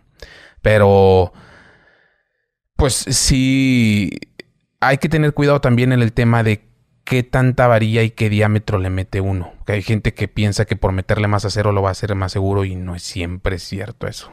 Me estaba acordando de un video donde dices la gente que quiere innovar el sistema de la construcción. E, Era, era- estaba yo mostrando primero una referencia de un video en donde agarraban el blog, lo mojaban así como si fuera pan con leche, O sea, nomás de las puras puntitas. de las puras puntitas y lo sentaban. Y mucha gente me dijo, ay, arquitecto, es broma, o sea, obviamente es sarcasmo, pero ya llevaban toda la barda. o sea, se ve que la barda estaba toda levantada así. Entonces, si pues era para el video, pues nada más levantas uno, ¿no? Pero pues no toda la barda. Y, y pues hago referencia, es que hay mucha gente que piensa que, ah, pues a lo mejor es buena idea y con esto estoy eh, siendo disruptivo y, y- y estoy averiando el sistema. Más- soy más original. Ajá, y no, o sea, hay cosas que, tienen un porqué y que se debe de seguir. Que se ese porqué. estudió, Exactamente. Y ahí aprovecho de- para decir, bueno, pues es que mira, la junta entre blog, entre blog y blog debe ser no menor a 6 milímetros y no mayor a 12, si es así, ya lo expliqué. Pero sí, sí hay que tener cuidado porque en la autoconstrucción como en la automedicación, no todo, no toda idea es buena y puede salir contraproducente. Puede salir Yo no trabajo con alguien que me salga con cosas así, güey. O sea, con, por ejemplo, había un albañil que quería levantar la barda. O sea, mi barda, la que dije que le metí variano cada pinche hoyo. Quería ponerlo, dijo, es que podemos poner los bloques en un estilo, o sea, como así, formando... a 45 grados. así como una a, V. a corte 45, así, a Ok. 45. Y yo no, dije, pues yo le dije que no, güey. Es que puede tener una imagen mejor y para que rústico y así no lo tienes que emplastar y no, no, no. ahí es donde, donde debes entender que priorizar la función, o perdón, la estética antes que la función no siempre es buena idea. Y ese es el eterno debate en la construcción y en el diseño. En, en- en que lo bonito o lo estético para alguien, pues no siempre termina por ser funcional. Y si algo no funciona, por muy bonito que se vea, no Pero sirve. Qué, qué bonito sería mirar la barda así pelona, güey. Pues hay gusto para todos. A mí se me hace tan horrible, güey. a, a- a- a lo mejor a mí también. Y diría, bueno, pues ¿qué, qué- qué- estaba pensando? Pero hay gustos para todos. O sea, escuchas de repente cada cosa. Y me ha tocado trabajar con clientes en donde pues te llegan con, no, aquí es que fíjese que mire aquí, quiero meter esta piedra. Y luego la vayas y una piedra exótica. Y dices, ok, pues... Y tienes que ser muy... ta- tienes que tener mucho tacto para no decirle no sea naco. O sea, no, no. no. sí, o sea, Sí, yo pienso totalmente igual que tú, güey. tienes que tener mu- mucha mesura para decirle, mire, yo creo desde mi punto de vista que al proyecto le favorece una tonalidad un poco más neutra porque estamos utilizando esta volumetría. Imagínense, vamos a colocar esta textura y pues a lo mejor la geometría de este volumen va a perder jerarquía. Entonces podemos a lo mejor utilizar una tonalidad más neutra en donde la iluminación en cierta temperatura le va a beneficiar. Y tratas de disuadirlo de ese error que es un error, a, a leguas es un error, pero y que todo el mundo lo podemos ver, que de 10 personas que digamos, eh, esta piedra, no, más, pinche mugre. Pero él no, para él es bello, para él es estético. Entonces tienes que tener tú la calma para no perder la cabeza y, decir- y no ofender a tu cliente, decirle, no mames, ¿cómo, o sea, cómo eso? Pero guiarlo, esa es la tarea del arquitecto, Eso. guiarlo guiarlo primero con tu experiencia y con tu conocimiento y, guiarlo con el tacto debido. O sea, no, no, no con esto estoy diciendo de que, ay, no, es que debes de tratar así como si fueran unos niños a los, a los clientes. No, pero sí debes de, de, de tú ponerte en su lugar, decir, ok, es un gusto y es una opinión distinta a la mía. Está bien. Me tiene aquí para asesorarlo. Si ya él está aferrado en que no, ¿sabes qué? Es que esta piedra va en el proyecto y esta piedra, ah, perfecto. Tristemente a veces te puede esa piedra echar a perder un gran proyecto. Al tiempo hay veces que se dan cuenta, pero cuando no, tu papel es asegurarte que esa decisión no infrinja en la seguridad. Eso, güey, el arrepentimiento que tienes después de pagar un trabajo, güey. Eso creo que le ha pasado a todas las personas que hayan hecho una ampliación, se arrepienten de haber hecho algo, güey. O de no haber hecho algo. Ajá. Y, y fíjate, les voy a dar un consejo que te lo dije, ¿no? Antes de empezar la entrevista. Pues yo tengo varias propiedades y con todas las experiencias que te dije, ¿no? Siempre que contrato a gente, todos me quedan mal, güey. Todos. Es muy difícil que alguien salga bien conmigo. Son pocas personas con las que ya me quedé. De 100 cabronas que contraté, me quedé como con 4, güey. Así, güey. O sea, estábamos hablando de que hay un problema, güey, en México. de un 4% nada más, güey, de quedarme... Ok. De que ya, pero son güeyes que te sangran, güey. Son güeyes que se te cobran chido. Pero si quieres un buen trabajo, tienes que pagar, güey. Sí. Porque, ¿qué, qué, qué dice la frase? El primo, el tío que te lo deja más barato, eh, tú sabes qué trabajo te va a hacer, güey. Sí, Si sí. quieres un trabajo de calidad, al menos yo, güey, que soy, un- yo soy muy quisquilloso. Yo soy de los que, no, es que mira, aquí se ve como una bola. No, es que, ah, es que antes allí había un barandal y pues tuve que quitar el barandal y pues lo emplasté. No, güey, pero es que da- dale otra pasada, güey, hasta que se vea parejito. Yo sí, yo sé, ese tipo de clientes soy, güey. Ok. El quisquilloso. ¿Cómo, ¿Cómo se le dice, güey? ¿El quisquilloso o cómo? Sí, es quisquilloso. Vaya, es, no, no, no quiero decir que esté mal. Al contrario, eh, si uno está pagando por algo, tiene el derecho a exigir y está bien. Eh, a mí me ha pasado ser ese, ese, ese, ese lado en donde nada me da, nada me complace, en donde nada me da gusto, en que, chingados, es que este hombre, a la hora que llega y, y- ya no lo hizo bien, y ya, mira, no, chino, pues es que, mire, es que es así, ya sabes, es que no debe de romperle nomás a lo güey, que ya ahí estás en el diálogo y en el diálogo. Y hay veces en donde yo analizo y digo, tal vez a lo mejor el del problema soy yo. O sea, tal vez a lo mejor yo debo entender que a lo mejor a ellas no las voy a poder educar o moldear como yo quiero. Sí. Te vas entonces sí deshaciendo un poco de gente y aunque suene feo, te vas deshaciendo de ese tipo de relaciones hasta encontrar con quien hagas química, Match. con hagas match. Y está bien. El, el hecho de, de tener un cliente que te pida y exija calidad está bien. No, y yo pago con calidad también. Ese es, ¿Cómo ese quieres es- que te pague? ¿Inviertes de 500, inviertes de 20, de transferencia? ¿Cómo? Ah, Yo les digo, yo, yo así soy, güey. Como si que te pagan puras monedas de un peso si quieres.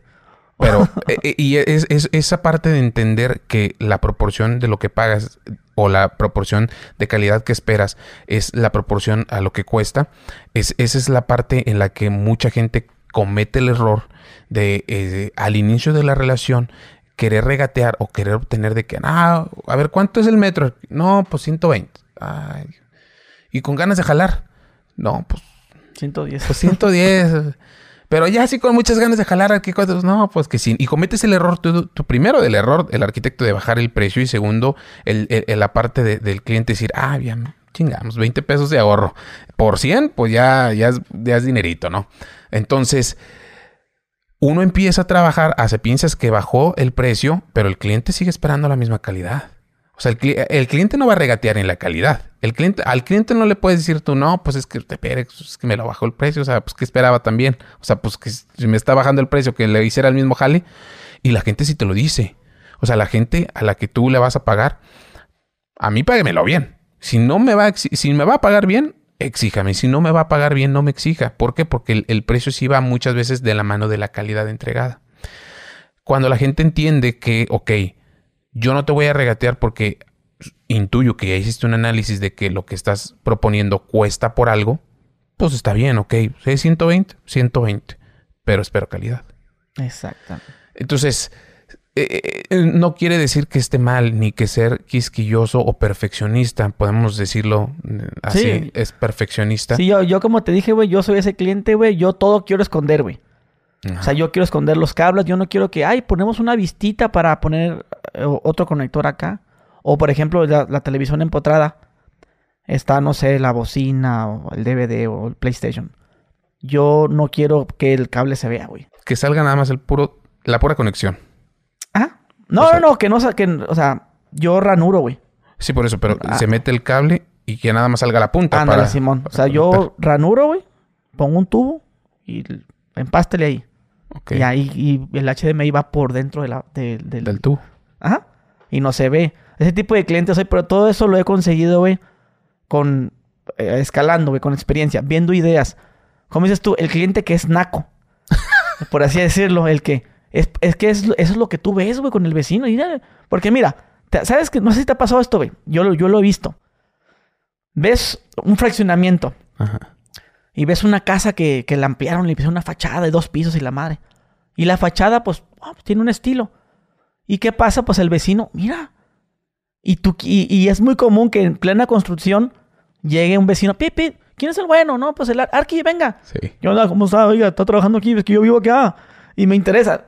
Pasa. Sí, sí, sí. Y pues me interesa hacer algo así. Algo parecido a esto. Entonces el cliente eso es lo que está viendo. Sí. Entonces tú vas, ah, bueno, en la tarde paso, deja nomás termino aquí, en la tarde paso a su casa para hacer un presupuesto. Llegas a su casa, pues mire, ¿qué, qué anda- qué andan haciendo allá? No, pues hacemos un segundo piso, ya te hicimos una terraza, bla. Es que yo quiero algo así. Y cómo no, pues que me gustó, me gustó, y hazme Entonces es muy común que en casas, güey, tengan el mismo diseño de, de fachadas, güey. Por, a lo mejor no la hizo la misma persona, pero siempre el, el- el cliente vio que el, el- este güey tenía ese diseño y, y lo replican, güey. Y, y es muy parecido. Por eso, si tú vas a un fraccionamiento y ves que las casas se parecen en fachada, es porque tú viste eso, güey, lo estás viendo. Entonces, lo que yo hago, que es el consejo que les dije que les quiero dar, el, eh, ese tip, es que yo rento casas, güey. Primero, pues para cuando me quedo a, a dormir en una ciudad, ¿no? Ajá. O voy a trabajar. Pero trato de agarrar casas lujosas, güey. Y si se puede, casas grandes. Y yo fuera de que, ay, qué bonita recámara, la cama, la tele. No, no, yo no me fijo. Yo me fijo a ver, ¿dónde está el boiler? A ver, ¿en dónde está la secadora? ¿Dónde, a ver, por dónde pasa el, el, los- donde viene el cilindro de gas? Ah, mira, lo tienen acá. Mira, ah, mira qué padre, lo tienen escondido arriba. Y tomas referencias. Tomo referencias, güey. Empiezo a ver baños bonitos. Y yo ya veo que la idea que yo tenía del baño, que hasta cierto punto podía ser una con. No mames, qué cochinero estaba pensando. Mira esto. Ajá. Y eso es donde uno agarra ideas, güey. Donde te tienes ese buen gusto de que vas y dices tú, ah, mira. Si ves cómo está la, la- la- la televisión empotrada. Sí, sí, sí. Vea que la televisión está el conector detrás de la tele. Ajá. No está abajo y pasas el pinche cable por Claro. abajo. Sí, sí, sí. Ese tipo de cosas. Yo pensaba, ah, está con madre, le pongo una vista en medio y ya. Pero ya que vas a un cantón, güey, donde ves que no está conectada la tele. Ah, mira, jalas la tele y ahí está el conector Está el atrás. contacto. Empiezas a agarrar esas ideas, güey. Sí, sí, sí. Yo he rentado pinches mansiones, güey. Cuando he ido, por ejemplo, más en Estados Unidos, güey. Que tengo poco cruzando. No, pues, y eh, pinches mansiones bien caras, pero lo pago. Pago por ver. Y te vas, ah, mira, mi- mira la cantera que le pusieron, o mira la piedrita, o mira lo- la alberca. Y, bueno, ¿dó- ¿dónde está? Ahora sí yo siempre veo el lado técnico. Si veo que aquí hay, por ejemplo, el boiler y el cargador del carro eléctrico, ¿dó- ¿dónde está el, el- ¿cómo se dice? ¿Cómo le dicen ustedes? El, el- la caja de, de contactos como El centro de carga. centro de carga donde van los breakers. Ajá. ¿Dónde está eso? Y ando buscándolo como pendejo por todo lado. Ah, mira, lo tienen aquí escondido. O sea, no lo tienen en la, en la sala donde, donde está la, donde, como las casas de, de, de esas de, de interés social. Sí. Que el centro de carga está en la sala, güey. No mames. Eso y otras cosas. güey, mínimo mételo en el pinche baño, en el, en el, en el medio baño, ¿no? En el Ajá. que está la escalera. Sí. Mínimo mételo. Hay gente que lo pone allí en la, en la pura sala. Sí. Entonces tú, uno se va chiqueando, güey. Uno vas viendo, ah, mira, agarras ese buen gusto, lo ves, lo tienes. No viendo esos pinches fotitos en, en ¿cómo dice esta página? Esta? Pinterest. No lo ves allí, güey. Ahí se... Lo vives. Vivirlo. Y, y esa parte de vivir el espacio es la que te da el entendimiento, la apertura para tú poder formar un criterio propio. El, el ver imágenes en redes sociales da una noción, no un criterio, da una noción de tal vez lo que quiero. Porque cuando te enseñan una casa, que dicen es que esta, mira, de esta casa me gustó la duela que utilizaron aquí. De esta otra casa me gustó la piedra que utilizaron acá.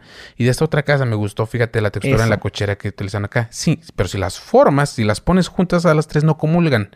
¿Te gustó ese material por lo que estaba su- en su entorno, en su alrededor? Por la geometría, por la vegetación, por la iluminación, por la... e incluso hasta la hora del día en la que tomaron la foto.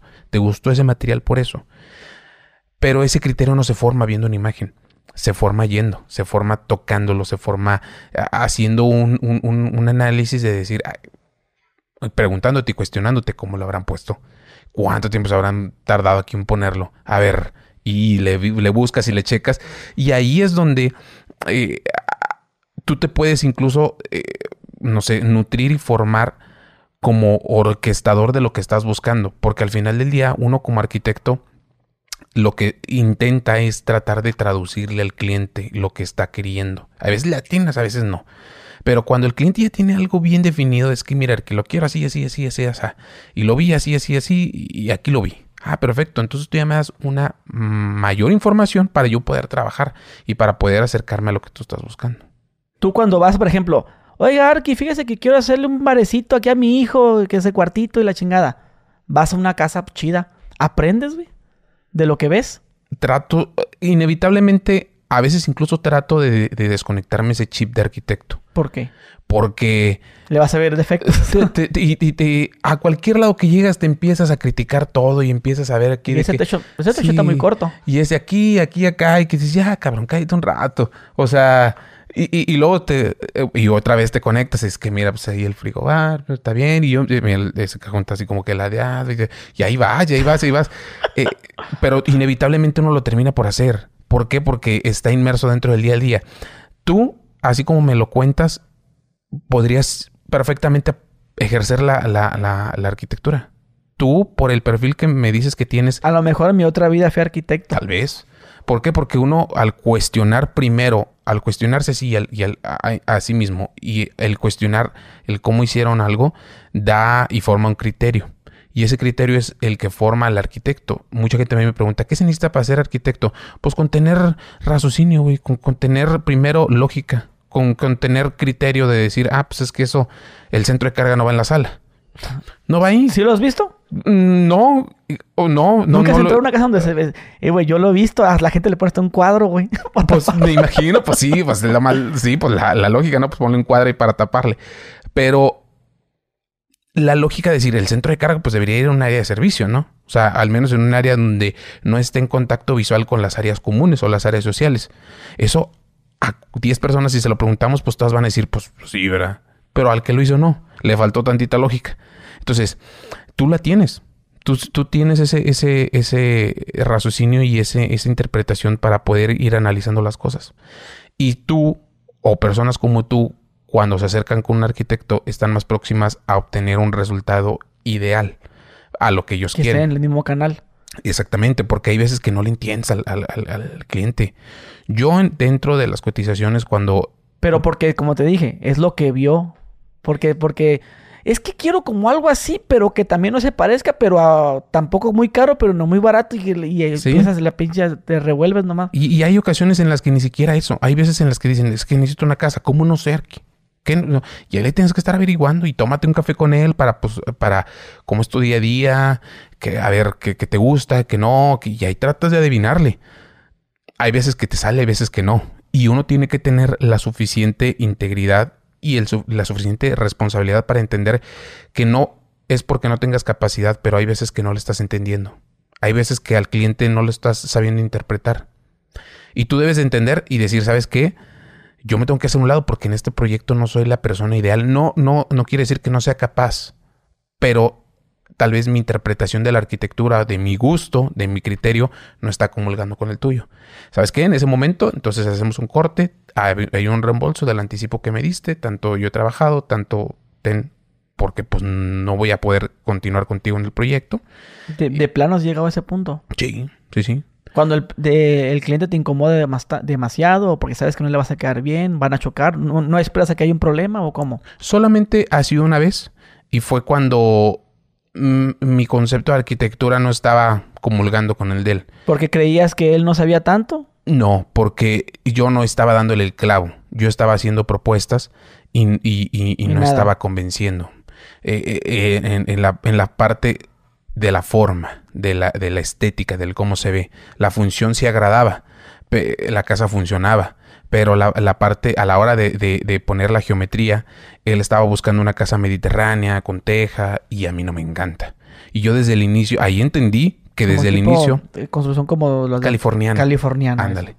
Eh, A mí no me gusta tampoco ese, ese estilo, güey. bueno, al, al cliente sí. Y yo, pues no, no, no, no, porque ni siquiera estaba cómodo diseñándolo. Era algo, estaba diseñando algo que no me gustaba.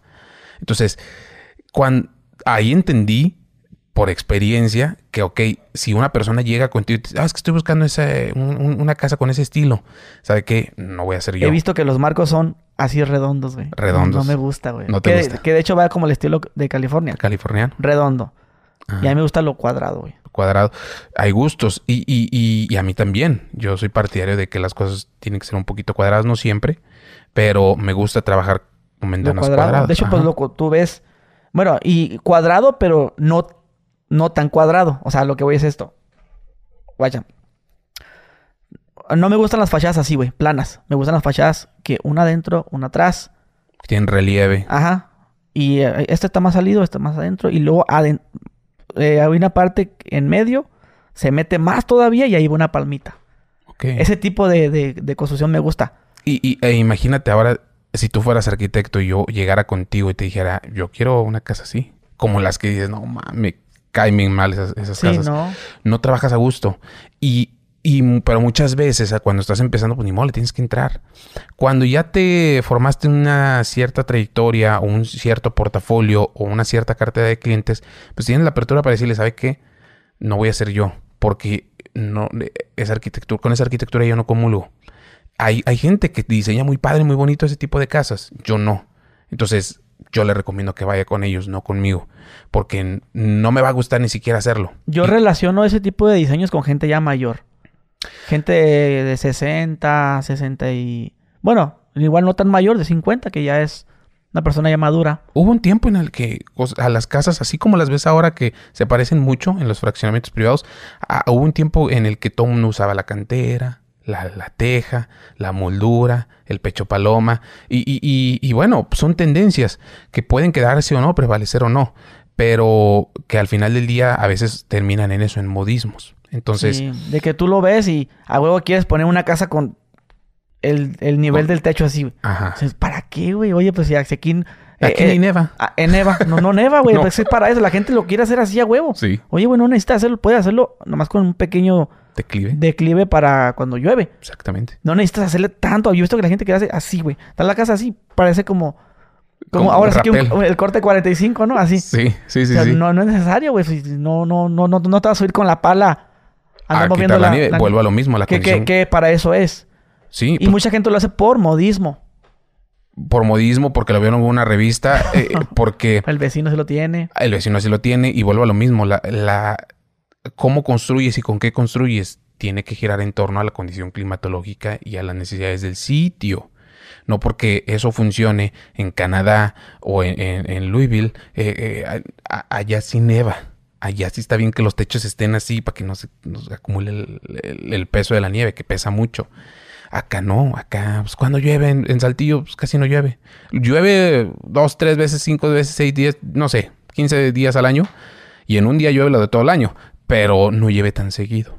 Entonces, entiende que esa es la condición climatológica con la que tienes y con con la que tienes que trabajar. Yo, aparte de visitar casas, como te menciono, ah, pues rento pues en Airbnb una casa, me quedo un día, me no, no cuesta tan caro que la gente, ay, la rentas. No, no, no la rento todo un mes, güey, para vivir ahí. No, Sí. rentas una casa por Airbnb un día. Claro.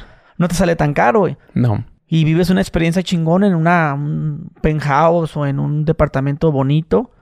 Y, y yo saco ideas. Tal vez la gente que no tenga esa posibilidad de, de rentar, pues se pueden salir a caminar a una, una colonia bien.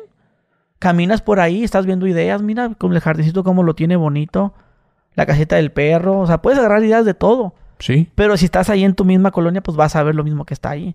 Pero mira, ahorita mencionaste algo que me llamó la atención. Dijiste las lluvias, que es un tema, yo pienso que a todos en algún momento, bueno, los que somos de clase media baja, pues se nos metió el agua. Y yo déjame preguntarte, ¿cuál crees que es la mejor forma de ponerle impermeable a tu casa? Mira, ahorita hay muchos métodos para poder resanar primero las grietas y para poder hacer impermeable una superficie. Hay rollos asfálticos, eh, hay, hay gente que utiliza loseta, cerámica, todavía siguen utilizando loseta de barro, incluso en las azoteas, para hacerla O más sea, térmica. tal cual como así como si fueras a poner un piso. Sí, como si fueras a poner un piso arriba. Hay que tener mucho cuidado con las de losetas de barro. Pero, porque luego les tiende a salir salitre si no las pones bien. Pero hay gente que sigue casada con ese tema. O sea, y ahorita hay, hay, hay soluciones prefabricadas muy fáciles de instalar. O bueno, fáciles en teoría. Pero que hay que instalarlas de manera correcta. Yo con las que trabajo, eh, y de hecho eh, estos días he estado publicando un, un proyecto en el que estamos haciendo una reparación de una losa de azotea.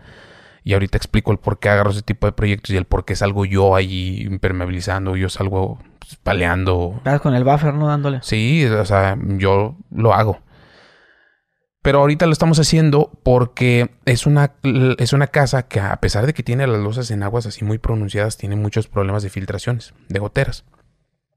Y lo que estamos haciendo ahí es primero, pues lógi- lógicamente primero limpiar la superficie en seco, después con agua a presión y después las, las, las fisuras hay que abri- abrirlas más, hay que hacer, hacerlas más grandes, o sea, hay que ranurar la losa y después limpiar la superficie otra vez para que no quede residuos de polvo y colocar después un, un sellador elástico. Ese sellador elástico le va a dar propiedades elásticas a la junta para que con el... ¿Qué, qué marca es, digo, para aconsejar a la gente? Es, es, yo todo lo trabajo con Zika. Zika. Sí, sí. No digo que otras marcas no funcionen, pero eh, si yo voy a poner un sellador elástico Zika, yo la membrana, el impermeabilizante y todo tiene que ir con Zika. Si yo voy a utilizar Thermotec, ah, pues tiene que ir con Thermotec. Si yo voy a utilizar Fester, pues todo va de la mano, no campechanearle. Cada quien dirá, no, pues es que yo he trabajado con Fester. No, pues sigue trabajando con Fester, yo no tengo ningún problema con ellos.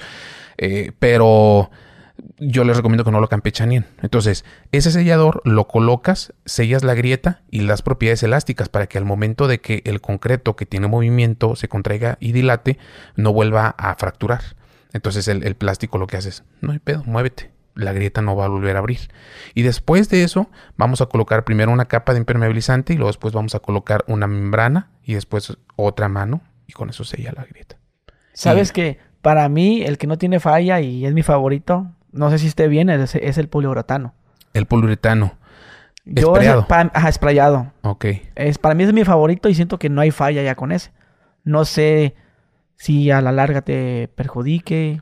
En, en- en el tema de, de el deterioro, sí he visto poliuretano que con la exposición constante al sol empieza a, así, a desprenderse. O sea, empieza así como que a carcomerse. Pero no digo que no funcione, yo ya no lo he utilizado. Se utiliza, y lo he visto mucho en, en donde, por ejemplo, dejan tubos ventilas o instalaciones expuestas que salen hacia la azotea para meter cables de señal o cables de aire acondicionado X. Eh, en la junta con la losa y el tubo, ahí le meten el poliuretano. Y está bien. O sea, no, yo, es yo te digo todo el techo. todo el techo. Todo el techo con poliuretano. Ok. ¿Y, ha- y te ha funcionado bien? Pues sí, siento que pues ahí no hay falla de que se filtra el agua por ninguna parte. Eso que mencionas tú de- de- del del movimiento que hace con el cemento, Ajá. Pues no, no todos lo saben, porque hay unos que nomás le dan una- un brochazo así, nomás le tapan y ya después pues, se vuelve a romper, güey. Sí, y es que las estructuras siguen teniendo movimiento por muy rígidas que las veas. Y están preparadas para tener ese movimiento. La temperatura, sobre todo acá en, en el norte, eh, al menos en mi ciudad, en donde ayer hizo frío, hoy calor. Y luego mañana llueve y luego todo el día seco. Y luego de repente vuelve a hacer calor y luego vuelve a hacer frío. Y pues ese, ese, si a nosotros nos da gripe, pues imagínate la estructura. O sea, la estructura se mueve y luego se contrae y luego, eh, y ahora llovió y ahora se hinchó y ahora que... Entonces todo ese tipo de movimientos la estructura lo, lo, lo sufre. ¿Y cuándo es cuando se, se, se marca más? En la noche. Y la gente piensa que hay fantasmas. y no es cierto, es que la losa está tronando. Cuando la losa no está bien reforzada en acero de temperatura, en, pues en la noche, ya después de que hubo un calor infernal a 40 grados en la noche, cuando baja la temperatura, pues entonces empieza a tener movimiento la estructura. Y escuchas... Y luego empiezas que es tu tía que se murió y ya valió más. ya volvió. "Ah, aquí se parece a mi nana. Sí, sí, sí. La gente empieza a formarse teorías y no, es simplemente la casa que está teniendo movimientos. Hay, hay, hay casas que crujen más, hay casas que crujen menos. Todo gira en torno a cómo se fabricó. Yo hice un tejabán.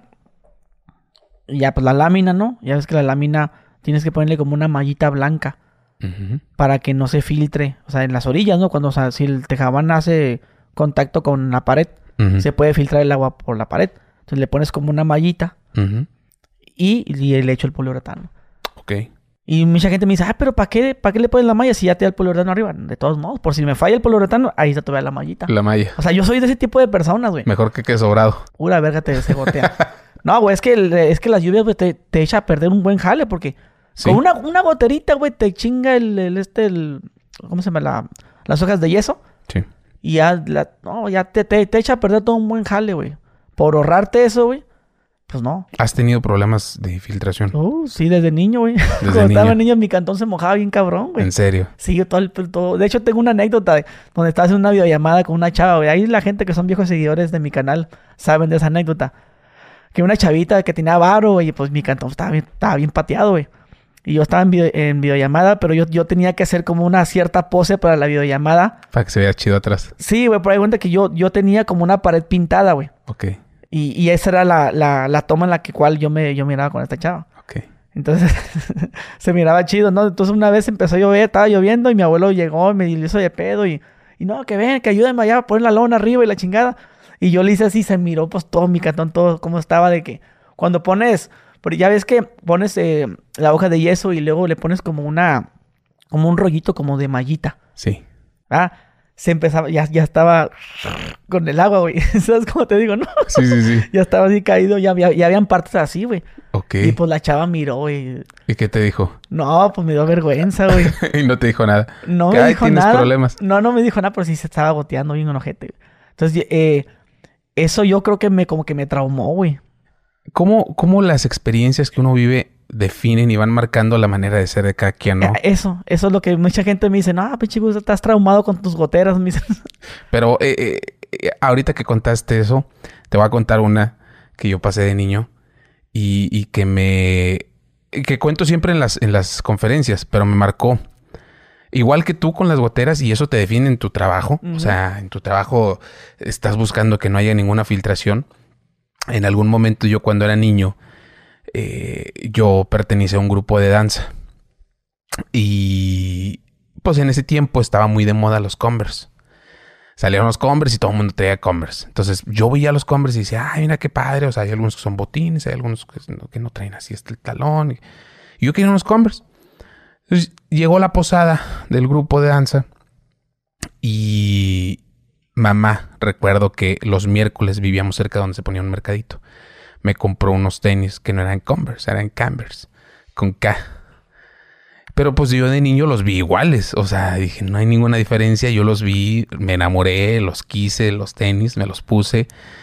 E iba sobradísimo a la, a la posada porque yo traía ya también unos Converse, ¿no? Entonces había un niño en especial que yo no le caía bien y, y que él tampoco me caía bien, pero nunca tuve nada en contra de. Que me acuerdo mucho que se acercó y, y se empezó a reír. Y yo, ¿qué tienes, pendejo? O sea, en mi mente no sé, pues, es de que se ríe. Y me dice, ¿ya viste? O sea, ¿ya viste? ¿Qué, qué vi? O sea, o sea, tus tenis. O sea, son, no son Converse, son Cambers. Y le digo, ¿y pues como cuál es la diferencia? Y me decía, o sea, son chafas. O sea, quítate eso. O sea, y me empezó a tirar con todo y se fue riéndose. Como todo niño, los niños son crueles, los niños tienen filtro, los, los niños dicen lo que piensan. Y afectó, claro que me, que- claro que me dolió. Y en las conferencias lo cuento porque en las conferencias sí digo el nombre. Y, y digo, ¿y qué chingue su madre? Fulanito de tal. Sí, claro. Eh, porque te marca tanto que creces y que cuando tienes la posibilidad económica ya no tienes empacho en decir, ahora sí va el Converse. Y el, ¿Cuál es el más caro? Aunque sea el más feo, SDM. Sí, Échamelo para sí, acá. Sí. Llegó un tiempo en el que, digo, ya ser un tema más personal y más, más, eh, más íntimo. No, no, no de goteras, porque las goteras sí hay que combatirlas. Sí, pues, siento que es un tema, güey. Cada vez que llueve, güey, toda la gente, no, güey, Arki.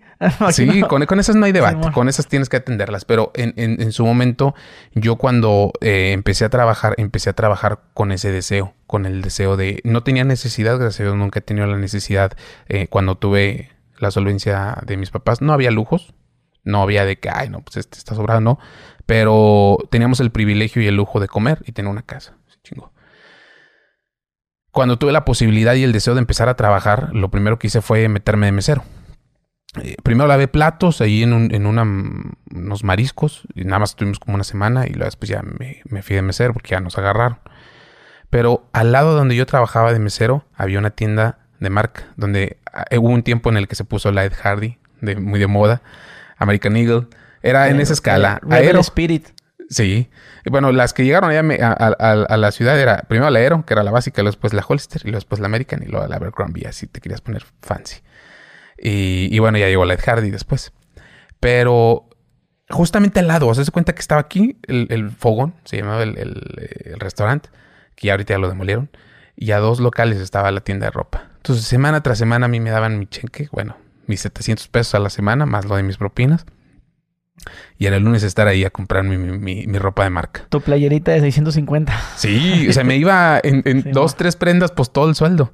Pero era ese inter, esa, esa, situación interna que viviste de niño y que no la juzgas ni tampoco, o sea, tampoco vives traumado, pero sí que pesa y que, y que permeó y que dolió, pero que una experiencia Sí, define Y así para algo bueno. exactamente. Sí, yo, yo, como te dije de las goteras, güey, yo trato de no, que no se meta nada, nada, que es que por aquí se le mete nada. Pero después te das cuenta que las goteras es más común de lo que crees. No ves hasta el pinche Walmart se, se gotea el bodega horrera. De que está lloviendo y se está inundando. De mira, y ponen unas pinches cubetas. Es más, en la Gucci, güey. Se estaba goteando, güey. Bueno, no te voy a decir, ay, no, pero. Y se miraba ya, ya que, que siempre se gotea de ese lado. Ya, estaba. La cubetita. Montaba en la caja, güey. Ahí, ahí estaba una, una cubetita. Y se miraba a tiempo de que tiempo atrás ya se había goteado. O sea, es algo más, eso es algo muy, muy común, güey. Ahora sí que hasta en, las mejores familias. Güey, hasta en las mejores familias y en las mejores obras. Es, Pero es, algo que te amarga, depende cómo lo vivas, güey. Yo recuerdo de niño no haber disfrutado una lluvia, güey. ¿Por qué? Porque se gotea. Ok. O sea, de disfrutarla que, que ya ves que, ay, está lloviendo, que café un libro, ¿no? Ya es como sale. y, uno, no, güey. Sí. Como la película de Parásitos. Simón. sí. Sí, güey, pero, pero así, y yo pienso que sí te amarga el día, güey. O sea, no puedes estar todo el día, está lloviendo y una gotera acá, una gotera allá, y a ver, mueve la cama y a ver la ropa, y está mojando la ropa. O sea, sí. Acabas de decir algo muy interesante. Amarga. Sí te amarga, güey. amarga. lluvia. Y cambia tu percepción incluso de la vida. Tu percepción de la realidad de decir, cómo alguien privilegiado ahorita está disfrutando de esta lluvia. Café está diciendo, y un libro. Bendición del Señor, qué privilegiados somos, de eh, qué buena es la vida porque está lloviendo y va a haber abundancia. No, güey, hay un cabrón que está, o sea, sufriendo de goteras porque pues, está tapando la quita, ya salió acá y ahora mueve acá la cubeta y anda toda la familia. ¿Cómo cambia la realidad de las personas una condición y una calidad de vida? ¿Y cómo cambia la percepción de vida de esas mismas personas pensando que pues la vida o que, o, que una situación así natural de, ah, mira, pues qué padre que haya lluvia, para unos es buena y para otros. Sí, vamos a comprar leche y pan por la lluvia. sí. Ah, ¿No, ¿No hacen eso en Saltillo? Allá se consume mucho el pan eh, mena, el, pan de pulque. Ok. El pan de pulque. Acá nomás llueve en Mexicali. ¡Ay, leche! ¡Leche! La leche. Leche y pan. Están todos los oxos llenos de gente comprando leche y pan, güey. ¿Venden, venden eh, pan en los oxos? Sí. Sí, hay panadería en algunos. Ah, ok. Y si no, pues de pérdida no encuentras leche, güey. Todo el mundo va a comprar eso. Ok. Y las chavas, como te dije, las chavitas que... Y el libro. El libro, ¿no? y la selfie.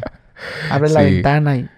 No, te, te, lo digo... Te lo digo porque en algún momento a mí me llegó a tocar eh, ser tutor de chavitos y chavitas cuando yo estaba recién egresado, incluso eh, cuando yo estaba estudiando la carrera, ser tutor de algunos estudiantes que estaban a punto de egresar para ayudarles con su tesis. De las mejores universidades de aquí, la que me digas, la más cara. O sea, de esas yo tenía alumnos. Del TEC. De todas de, del CEDIM, de la UDEM, del TEC de Monterrey. De, eh, y, ahorita a lo mejor pues no está de más, pero pues prácticamente no sé si el 60 o 70% de sus tesis pues prácticamente me las aventé yo. Entonces, eh, que eso es un tema que salió en Shark Tank. ¿Te acuerdas que cuando hubo una chavita que salió a decir, no, pues es que esta aplicación es para ayudar a los estudiantes a ah, hacer... No, no, no, hacer la tarea. Ajá. A copiar algo así. Todo el mundo se empezó a indignar de que no, no, es como estás fomentando la deshonestidad académica, de que no, nadie va a invertir en eso, lárgate pues al final del día es, el outsourcing, o sea, pues es subcontratar. Yo lo entendía así, porque era mi fuente de ingreso. A mí me pagaban por hacer la tarea de los demás. Y bueno, pues yo obtenía un recurso económico que a ellos les sobraba y a mí me faltaba. Entonces, yo platicando con ellos, eh, porque pues en lo que yo trabajaba ellos platicaban de sus privilegios, escuchaba y había una en particular que me decía, es que Diego, no entiendo, o sea, no entiendo cómo hay gente que no valora, o sea, el, el, milagro de vivir. O sea, es que, no, o sea, si me entiendes, o sea, si consigues, o sea, es que son tantos universos, tantas vidas, tantos momentos como para coincidir aquí, o sea, y la gente no lo valora y no.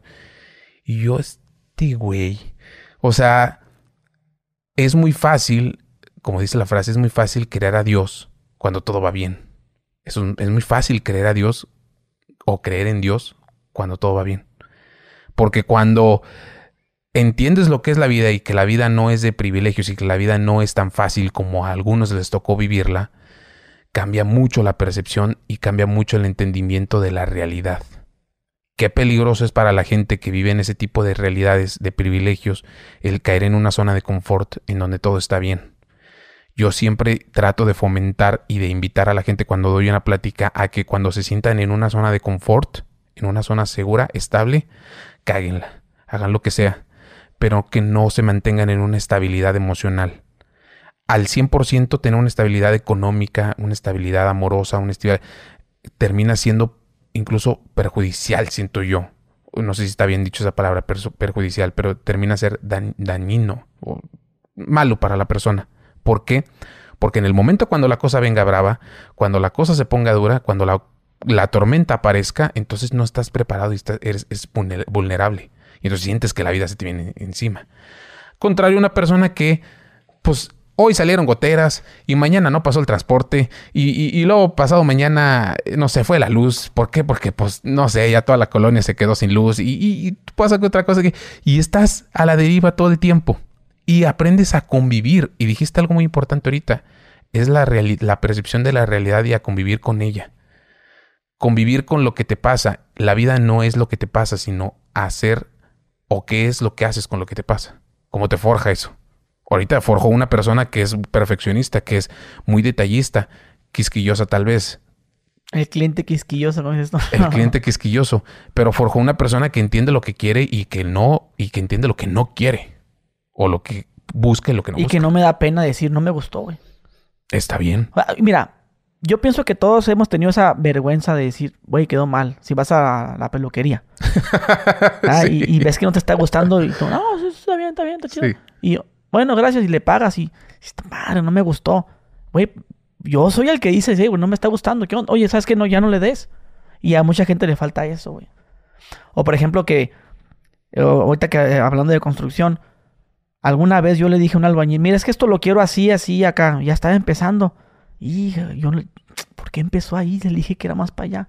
Yo por pena, güey, no le dije que no lo quería ahí, güey.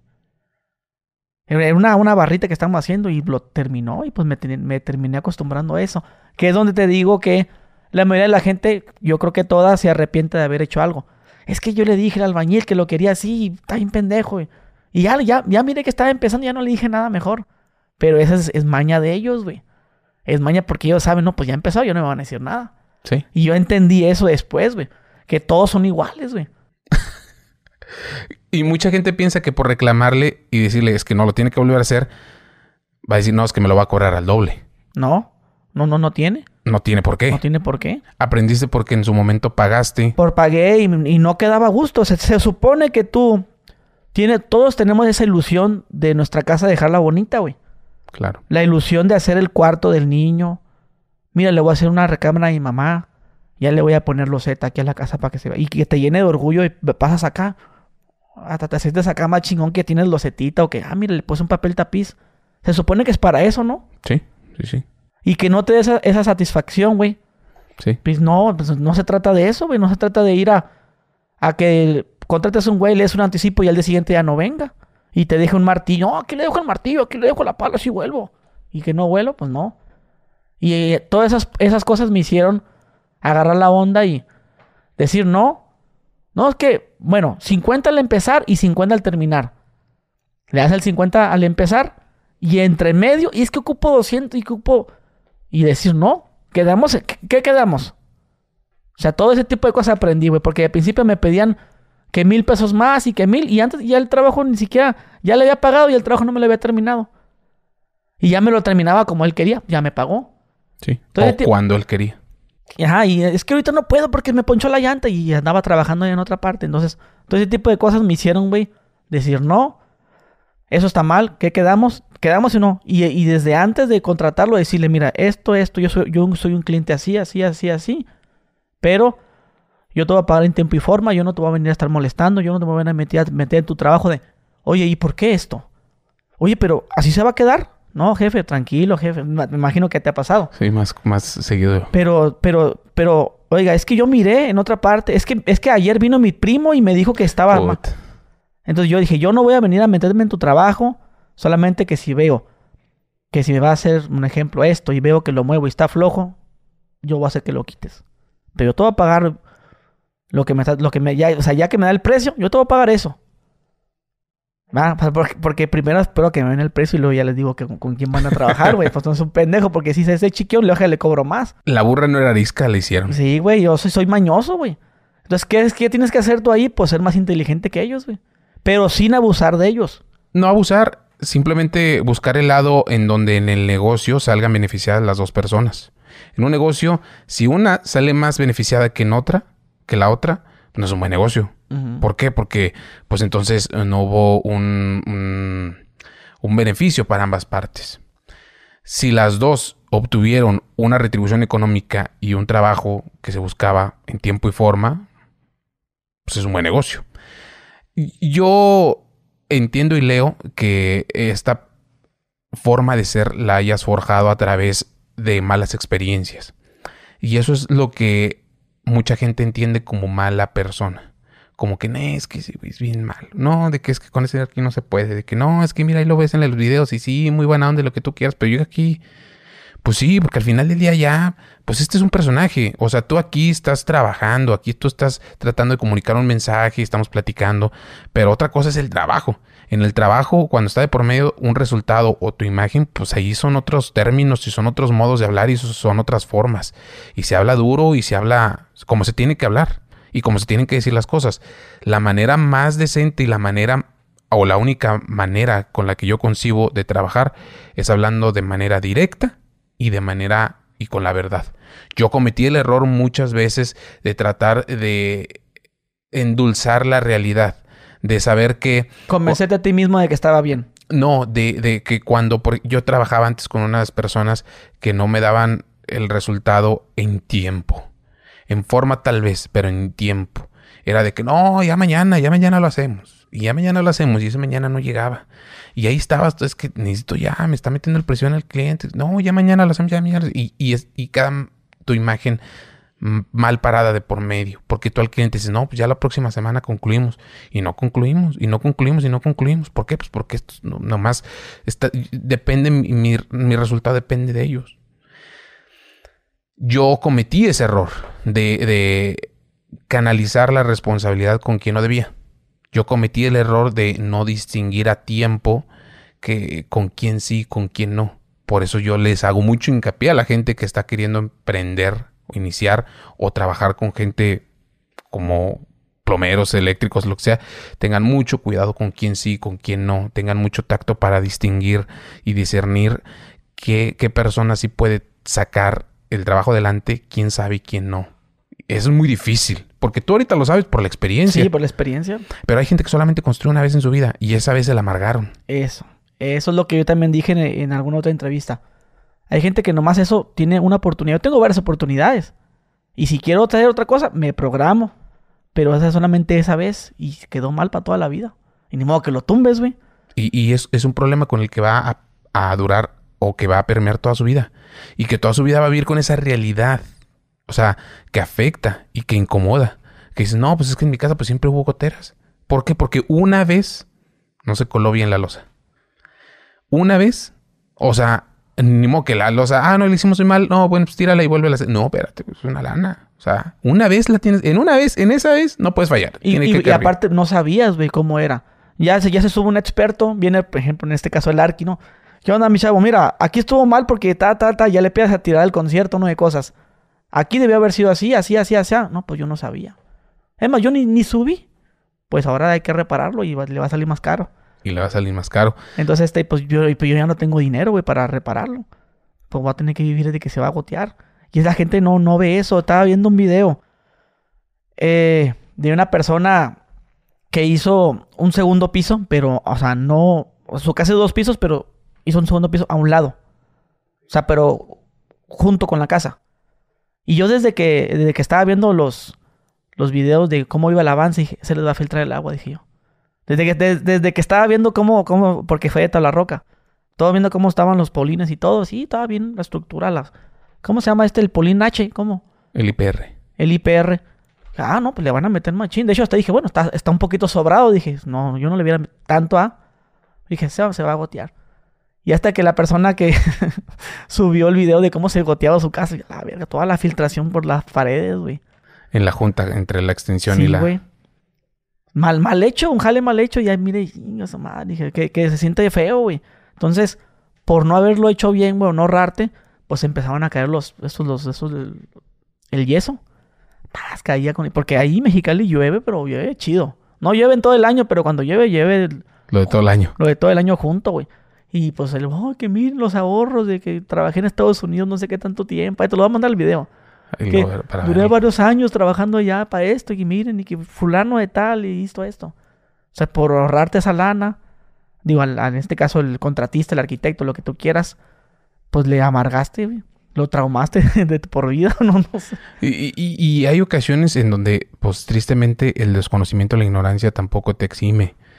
Porque hay veces que no porque se tenga un título se tiene el conocimiento de lo que se debe o no hacer. O sea, hay muchas veces que sí, yo apelo a eso. Mucha gente me dice, no, pues es que ustedes los arquitectos apelan a que su título les dice que, que, o creen que todo está bien lo que dicen ustedes y no es cierto.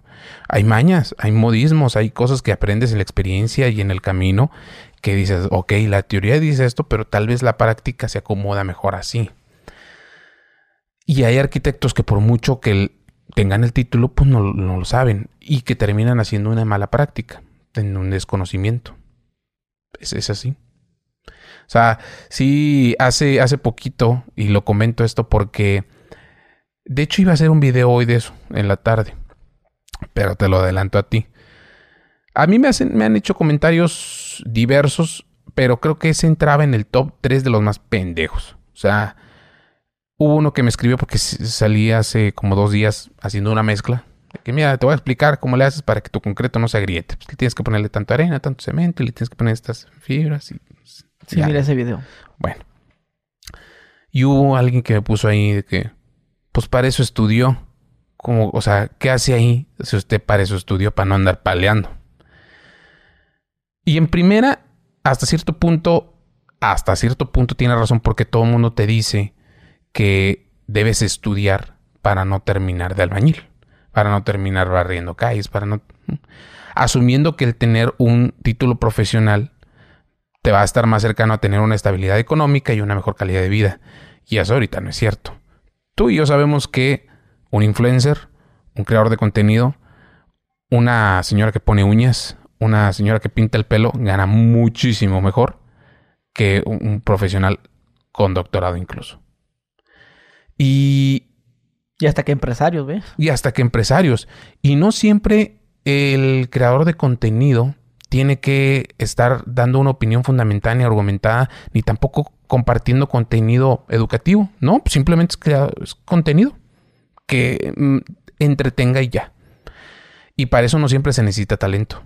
Yo he visto mucha gente y por eso estoy peleado y, en algunos videos he salido a decir de que a mí no me digan influencer porque yo he visto de 10, 7 güeyes que de plano no tienen talento, pero pues ahí andan con millones de visualizaciones, pero pues, pues no les encuentras nada, nada nutritivo. Entender ahorita que un título profesional no te acerca a tener una estabilidad económica ni tampoco a, a tener una mejor calidad de vida, te hace entonces entender que primero cualquier actividad que esté ajena a tu profesión no te denigra el hacerla. El hecho de decir, oh, pues es que pues, voy a impermeabilizar o voy a poner un negocio de papitas o voy a poner un negocio de, de, aguas, no te denigra y tampoco debe dar pena y tampoco debe de, hacerte sentir menos. Al contrario, es una fuente de ingreso que tú estás buscando. ¿Por qué? Porque hoy en día un título no te asegura nada.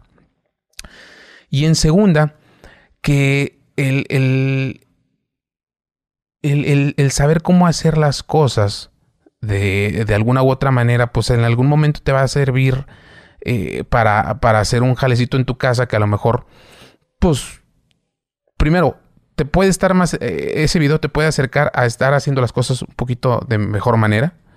Y en segunda, que en la universidad no te lo enseñan. O sea, eso que yo salgo haciendo en el video de por mucho estarle echando la mezcla y batiendo, no, nunca me lo dijeron a mí en la escuela. A mí nunca me dijeron, si vas a hacer un concreto o un mortero de tal dosificación, necesitas usar tantas palas, tantas cubetas. No, no me lo dijeron. Y estoy seguro que a ninguno que está estudiando ahorita arquitectura se lo han dicho. Nomás en las maquetitas, ¿no? Que agarran el cementito con la cucharita. Pues no. o sea, sí, y eso pues no. O sea, ahorita el deterioro en la calidad educativa de los egresados sí es un problema y grave. O sea, sí es, sí es, sí es. Primero, el deterioro y el rezago que tiene las nuevas generaciones por eh, el tema de la pandemia, el tema de, estar por medio de una educación en línea en casa, sí me arma mucho la calidad de egresados que tenemos. El hecho de no estar en campo, el hecho de no tener la experiencia de estar ahí, no te da eh, eh, la suficiente o el suficiente expertise para salir y ejercer la carrera. Por eso hago ese tipo de videos. Primero porque no tiene el mismo impacto mediático el hecho de ver a un trabajador haciéndolo, a que salga yo haciéndolo, aunque me tenga que cansar o ensuciar. Pero el hecho de tener esa información a la mano, yo creo desde mi punto de vista que a las nuevas generaciones les puede beneficiar desde su casa estar viendo cómo un procedimiento constructivo se puede seguir. Porque en la escuela no te lo enseñan. En la escuela, a mí, de lo que yo salgo a compartir, me enseñaron el 20-30% tal vez. Y lo demás lo forjas afuera, lo, forjas a través del error, a través de la prueba, a través de, del caerte y a, través de, de, del hacerlo, sin miedo, sin miedo a equivocarse, porque lógicamente te vas a equivocar. Pero la experiencia que te da el hecho de decir como, como, como tú, ah, no, pues mira, yo con, en alguna ocasión me topé con este tipo de personas y ahora negocio así, y ahora hago mis tratos así, y ahora pago así, y ahora exijo así. Ah, esa, esa postura te la da la experiencia, no la carrera, no un título universitario. O sea, ¿tú, tú tienes carrera? No. No. Y mira, y tienes, primero, un muy buen alcance por la capacidad, primero, de, de, de, entrevistar. A mí me hicieron una entrevista hace poquito y déjame te digo que esta es la segunda que yo acepto de manera presencial. Ya me habían hecho algunas por Zoom. Eh, algunos alumnos de arquitectura que me escribían de que le pasa una entrevista y sobres. Yo me grababa. Ponía así el celular y yo les contestaba. Y la raza me tiraba con que yo estaba hablando sola. Y no, o sea, pues estoy hablando con él, pero pues no, no tengo tantas cámaras para enfocarlos tú tienes una capacidad de, entrevistar a la gente que no todo el mundo tiene. Y para eso no se estudia. Tú no estudiaste comunicación. No, para nada. Tú, no estudiaste eh, el cómo transmitir un mensaje o el cómo sacarle provecho a un entrevistado. Y eso no todo el mundo, todo, no todo el mundo lo tiene. Te digo, a mí hace un poquito me hicieron una entrevista en donde yo, pues, dije, bueno, acepté más por compromiso que por motivación, acepté. Y, y la verdad es que no me sentí nada cómodo porque pues no siento yo que el tema daba para mucho más y no, no fluyó. Y más para una persona como yo, que, que, la verdad no, no, no tiene la capacidad de interactuar ni de, ni de socializar con, con pues, facilidad, se le dificulta todavía más. Yo te agradezco primero que me hayas invitado y segundo que hayas, eh, de una u otra manera, con, con, tu personalidad, que hayas fomentado que esto se haya hecho muy, muy ligero. La verdad a mí no se me hizo difícil platicar contigo. Hay otras personas con las que sí. Pero vuelvo a lo mismo y me regreso al tema. Para eso no se estudia. Para eso se trae.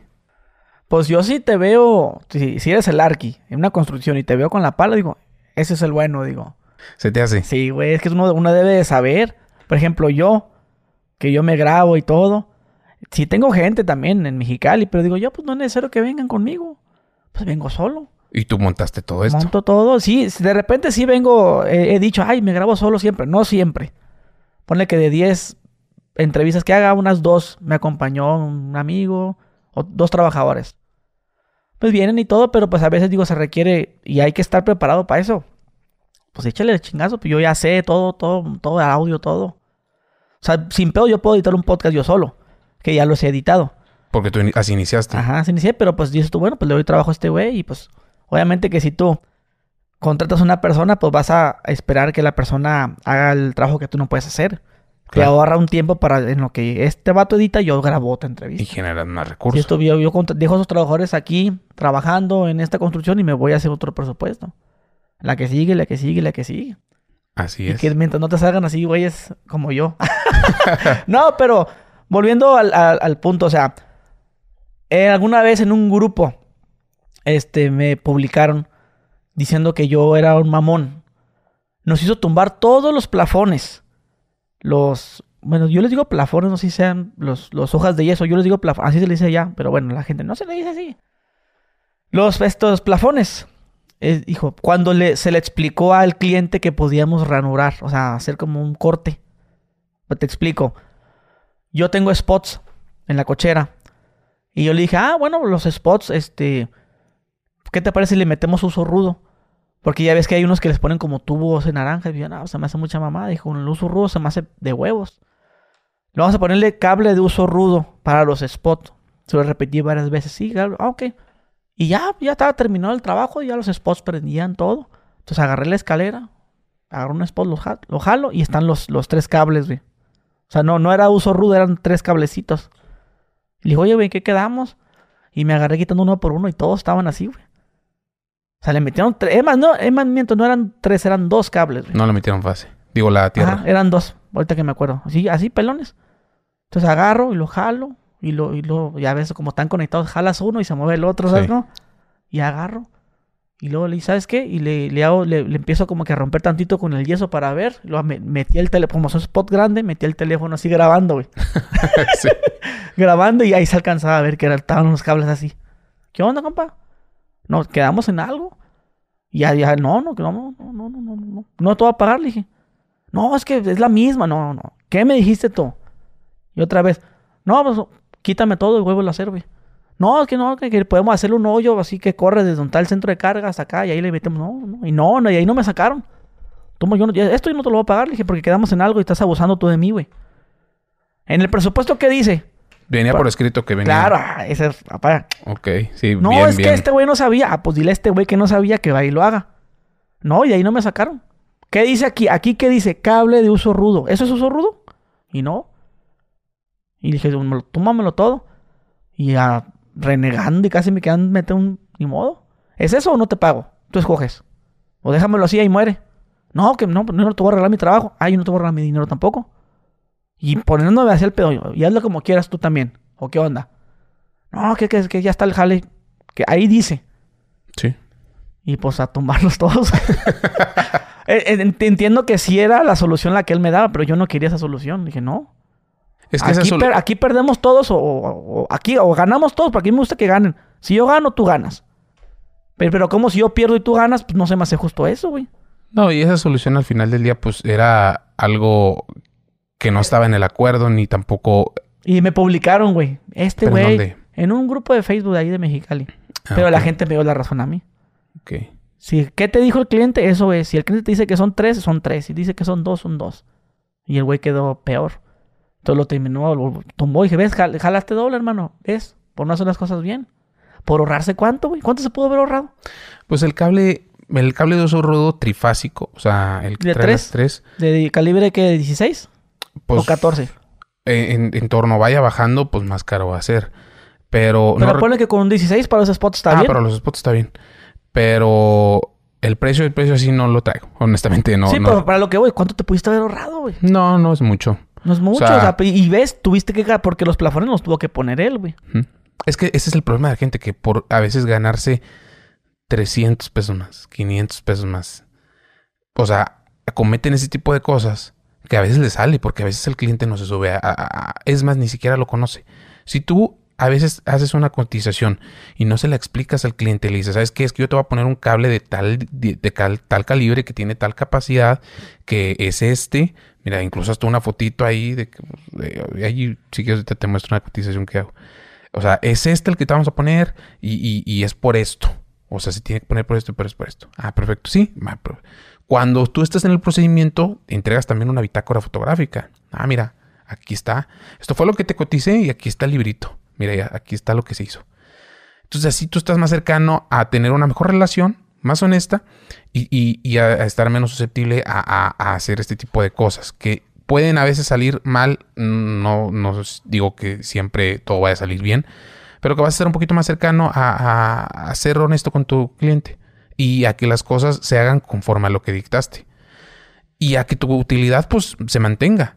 A lo mejor no vas a ganar más porque pues no le viste la cara al cliente. No te ganaste 500 o 300 pesos más. Perfecto, te ganaste lo que dijiste desde un inicio. Pero tú lo ganaste tranquilo y no lo perdiste. Porque no lo volviste a trabajar. ¿tú qué tipo de cliente te consideras que eres? Porque supongo que también has eh, contratado servicios de... Yo soy el cliente que, híjole, soy bien fácil comprar. O sea, a mí si me vendes bien una idea, te la consumo. Y hay veces que digo, chinga, ¿cómo compré eso? La vez pasada, fíjate, me, compré una membresía en Sam's. Estaban regalando un pan de muerto. Y a mí me gusta el pan de muerto de Sam's. Y dijeron, me tocó una, una vendedora que era de callo, o sea, que era muy buena.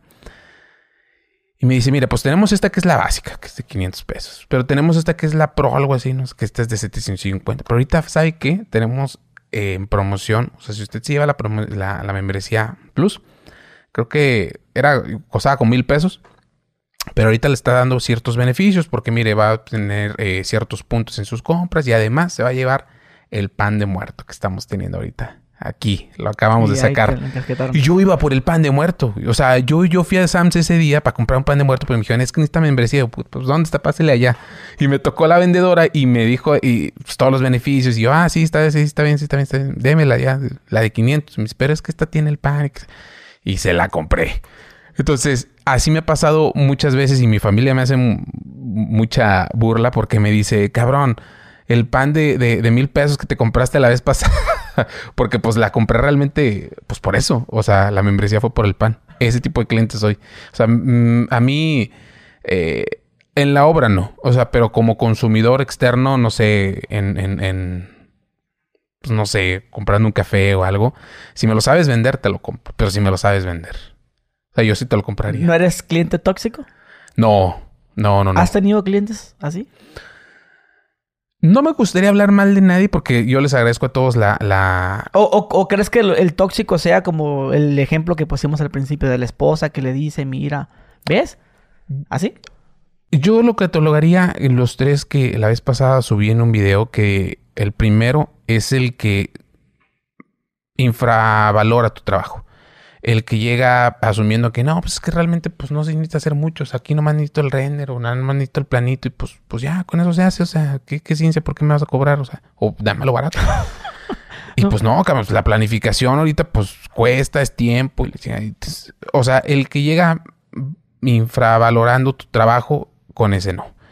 El segundo, el, el que tiene mm, eh, pues ya una idea muy casada con la que, con la que quiere trabajar o, que ya viene influenciado de otras partes o incluso el que ya viene afectado. Es como cuando vas a andar con alguien. O sea, pues, si una, una persona ya viene de una relación tóxica pasada, pues contigo proyecta todas sus inseguridades.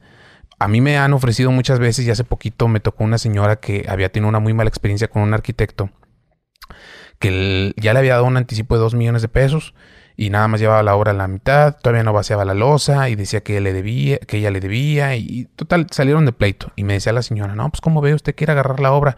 Y yo, "No."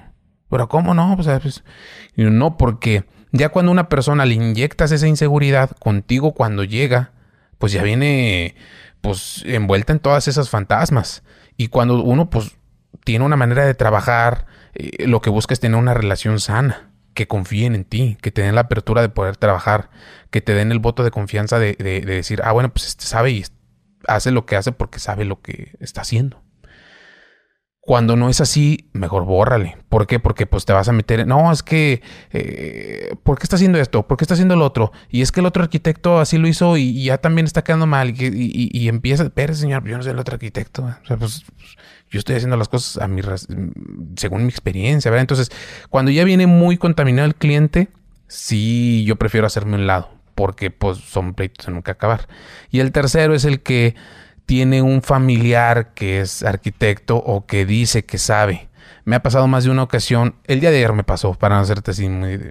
O sea, todos los días te pasa, en el que tú pues eh, estás trabajando con una persona y vino el papá, vino el primo y, oye, ¿por qué no le hacen así?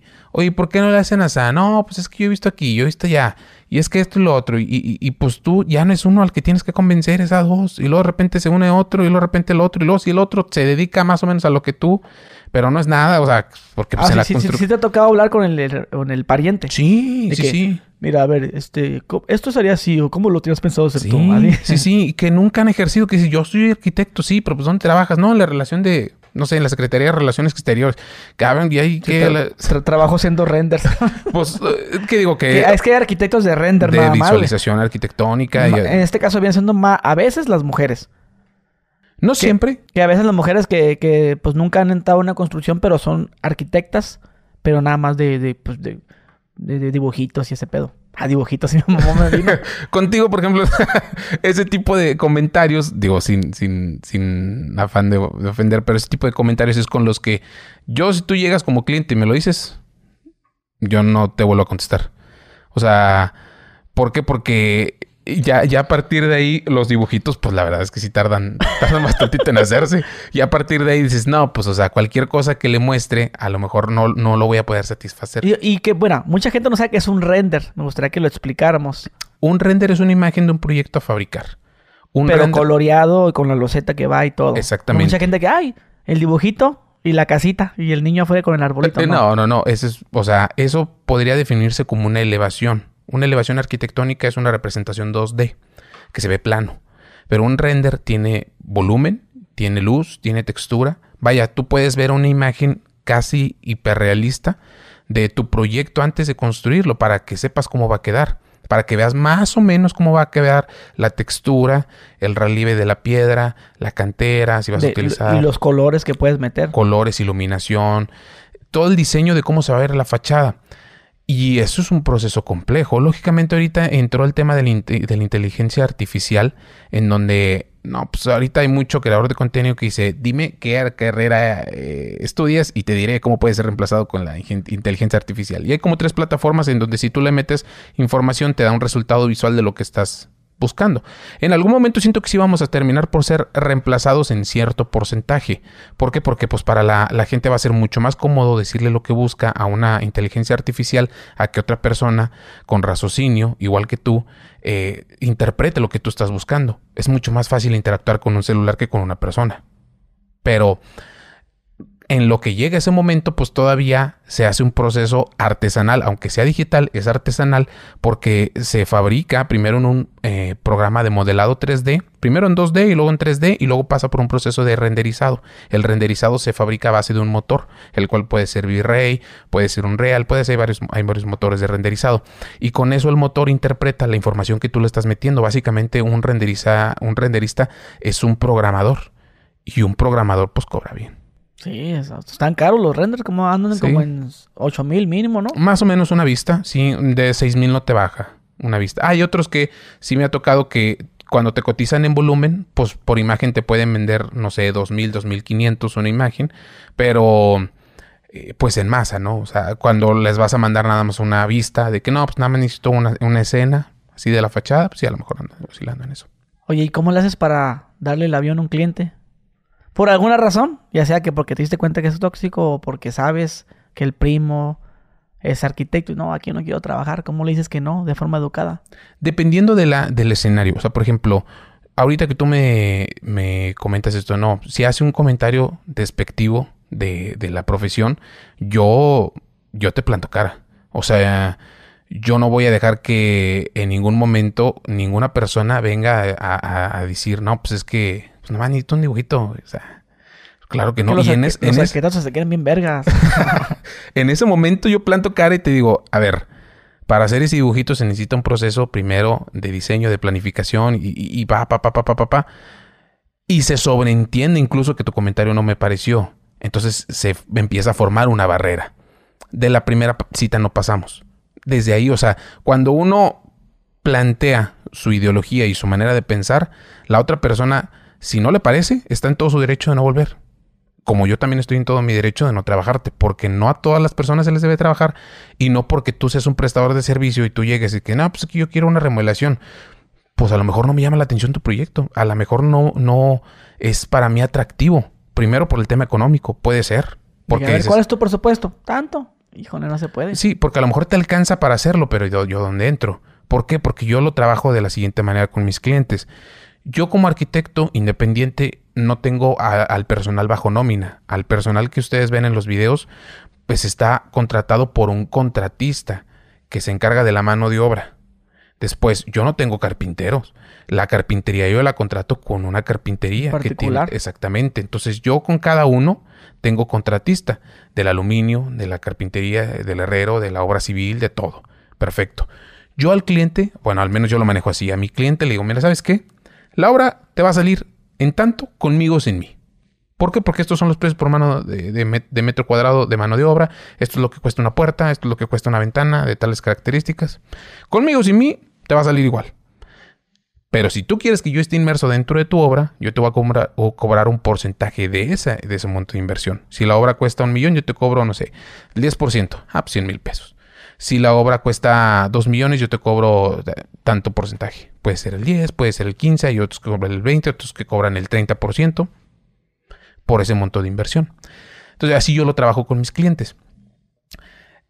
Cuando a mí me dice un cliente, ¿sabes qué? Yo quiero hacer una remodelación, pero nada más traigo 500 mil. Ok, este presupuesto da para que tú desarrolles la obra, sí, pero a lo mejor no, no, no entro yo en juego. ¿Por qué? Porque pues si entro yo en juego dentro del presupuesto, va a mermar el alcance del presupuesto del proyecto y por ende pues a lo mejor no alcanzamos a finalizar o a concluirlo. Entonces, ahí es donde yo le externo al cliente, ahí yo no puedo intervenir o tal vez ahorita yo no soy la, la, persona ideal ¿Pero se lo dices tal cual? Sí. No, yo no puedo trabajar con usted, jefe. Yo pensaba que te hacías menso. Ah, deje, espérame, espérame, ahorita le marco, ahorita regreso la llamada. No. Primero cuando, o sea, me mandan un mensaje por WhatsApp, porque les digo, yo le he dejado mi número y pues, márquenme, eh, que es el de la oficina, o lógicamente tengo otro. Pero cuando me mandan un mensaje en donde me dicen, no, ¿sabe qué? Mira, arquitecto, tengo un proyecto así, tal, tal, tal, tal. Si a mí me llama la atención, yo me pongo en contacto, yo me comunico. Si no me, no me llamó la atención, pues no, ¿para qué te hago perder el tiempo? ¿Qué harías si me vas a trabajar a mí? O sea, yo, Gusgri. Y yo te digo, ah, está bueno, jefe, sí, todo bien. Ya leí el anticipo. Oh, nada más una cosita, mi arqui. No le puede tomar fotos a la casa. No hay problema. ¿Te crees que esté mal yo por eso? No. ¿Por qué? Porque hay un, hay un acuerdo de privacidad en donde si al cliente... Porque ya ves que mucha gente él toma el, como, el proceso, ¿no? Mira, día uno, día dos, día tres y luego ya el producto final. Claro. Y ya esa, usan esa foto de tu casa como referencia en su página para que la gente mira, ah, mira, trabaja bien bonito. Exactamente. Lógicamente, cuando se acercan conmigo saben que yo alterno mi profesión con la creación de contenido y que yo constantemente estoy compartiendo lo que estamos haciendo. Entonces, sí, visto tu jale. Ahí, ahí, ahí, primero yo le diría al cliente, ¿cómo llegó conmigo? No, pues que por los videos. Es, es mi, mi, trabajo, yo lo alterno con la creación de contenido. Inevitablemente, yo siempre le digo a los clientes, perfecto, ¿puedo documentarlo? Sí. No, ok, hay un aviso de privacidad, pero tampoco termina por ser atractivo para mí, porque yo de ahí genero contenido. Entonces, yo ahí yo le digo al cliente, mira, yo voy a documentarlo. Y tú puedes llegar a tu casa en la noche a ver el video que voy a subir y ver lo que hicimos hoy. Porque lo que, lo que subí hoy fue lo que hicimos hoy. ¿Qué estamos diciendo? Ah, mire, está, fíjate, ya se y, y, con los clientes que, tengo así me ven en la noche. O sea, yo subo el video y ellos saben de cómo va el avance de la obra porque lo ven en Facebook, porque lo ven en TikTok. Pero... Pero sabes que, que estamos llegando a un punto donde, en este caso, el arquitecto o el contratista no te va a trabajar si no permites documentar. Estamos llegando a ese punto. Como dices tú, no me va a ser tan atractivo que no me dejes grabar, pero igual me vas a pagar, ¿verdad? Pero hay gente que ya se fija mucho en eso, güey. En que no lo documentes. En que, pero no me va a dejar tomar fotos. Es como, como prácticamente, pues le voy a regalar mi trabajo. Es que es portafolio al final del día. yo, yo lo que hago es, es, empiezan, le doy el anticipo y ya después ya le digo. Ah, mira, aquí tengo un papelito, mira, nomás este papel. Es que me lo, me lo pido, ya le tiro un verbo yo. O mando al abogado. Ah, ¿cómo está, señor? Oye, ¿cómo está? ¿Cómo lo trata el señor Jonathan? Bien. Ah, claro que sí, yo trabajo con él. Este, usted es el bueno, no sé. Ah, mira, que mira, nada más este porque pues él es una figura pública, pero ya, ya como a la mitad de, de la chamba. porque, pues porque, es una mañota. Porque, me, porque ya varios que no me quisieron trabajar, güey. ¿Por? Porque no, no iban a poder grabar. No iban a poder decir, ah, le estoy arreglando a este güey. Es que al final del día es un atractivo el decir. El decir, si yo, por ejemplo, te trabajara a ti, Claro, claro que lo utilizaría para qué? Para impulsarme en plataformas sociales y decir, mira, es el arquitecto que le está trabajando sí, pero, pero mi seguridad. ¿De dónde es mi arqui? Allí es. Sí. Y todo el mundo va a ta, tocarle la puerta a, la casa y pues esa es la, esa es la parte que, la, ojo, la gente dice que mamón, ah, pero que te vengan a tocar la puerta a tu casa todos los días. Sí. Está de la chingada. Sí, sí, sí, es correcto.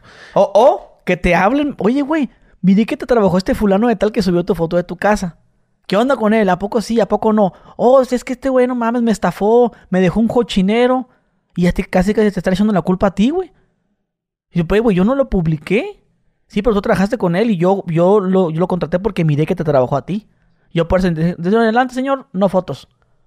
Ahí, inventa- y, pero se los digo a la mitad porque de principio, nada más una cosita, amigos, no se puede tomar foto. Ah, y ya no me contestaban, güey. Y su madre, este, y, el, y el pedo ya sé por dónde va. Sí. Una, una vez, eh, por, por de mencionarte alguna vez, le dije así como jugando.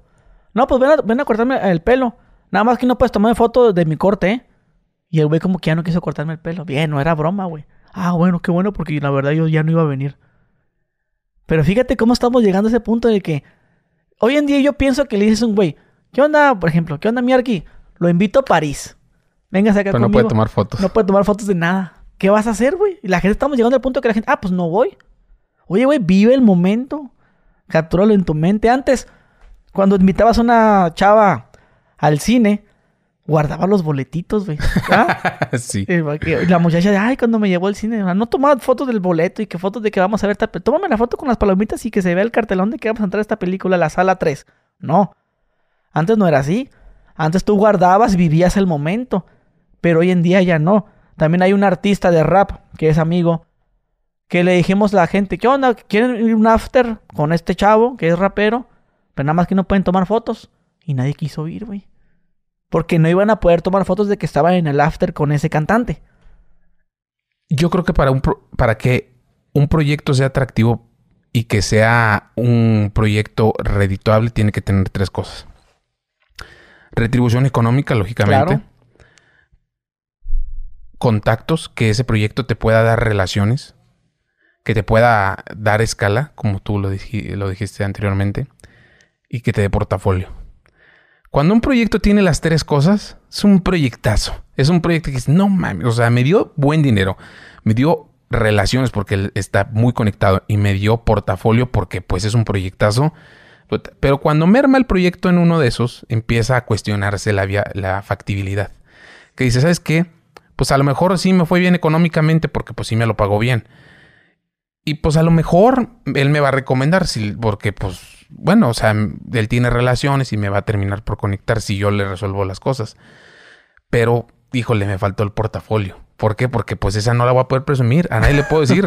sí. Y si la llego a presumir, tiene que ser en lo privado. O sea, a lo mejor dices, bueno, pues no, es que no, ni, ni fotos. O sea, si no me dejaron tomar fotos, pues ni. Ahí están las cámaras que donde, vea. o sea, penalización. Entonces, Uh, Poligusgri. ¿Qué pasó, señora? Sacaste tu teléfono. ento- sí, entonces, eh, dices, híjole, a lo mejor ese proyecto ya no, vuel- no se vuelve tan, tan atractivo porque falta uno de ellos. Cuando ya de plano el proyecto carece de dos de esas tres, o sea que dices, no, pues a lo mejor nada más me dio dinero, sí, pero no me dio ni relaciones ni portafolio, no es un proyecto atractivo. Sí, me di cuenta de eso, güey. Y dije, sí, güey, pero pues es mi privacidad Es también. y ahí claro. voy a vivir yo. Pues Claro. nada me cuesta tomar fotos. Ya más. Sí, esa es mi casa. Esa que estás viendo en, la- en el anuncio del comercial, de la publicidad de Instagram, es mi casa. Sí, sí, Sí, va. Pero pues no está chido que te vayan a tocar. ta, ta, ta, ta. sí. sí. Entonces, Algo parte- similar le pasó a Roberto, eh, Hot Spanish. Ajá, Spanish, sí, sí, Sí. amigo. porque él, él por ahí también sigue el contenido. Y en algún momento me llegó a mandar mensaje. eh, porque yo vi que me seguía y, y mis trabajadores son muy fans de él. Nada más llega la hora de la comida, ven sus videos. Y le mandé la, la foto de un güey que está tirado ahí viendo sus videos. Le dije, mira, güey, este güey nada más llega la comida, está viendo tus videos. Y me dice, oye, no si me puedes pasar tu contacto porque le estaban cotizando su proyecto.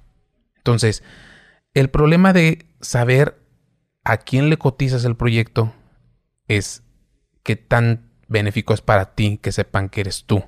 Porque tú, al ser persona pública o figura pública, pueden s- intentar sacar provecho. Decir, no, pues el Gus Gris tiene. Ah, eso. El Gus, Ah, el me lo puede me- pagar. También me la aviento de que un amigo va y que le pida la cotización. Ya Ajá. que den la cotización, ya salgo yo. Sí. Ah, es mi casa. Sí, Ya, sí, sí. Ay, tu padre, le hubiera metido la verga a este güey. Sí, Sí. sí, sí, eh, totalmente.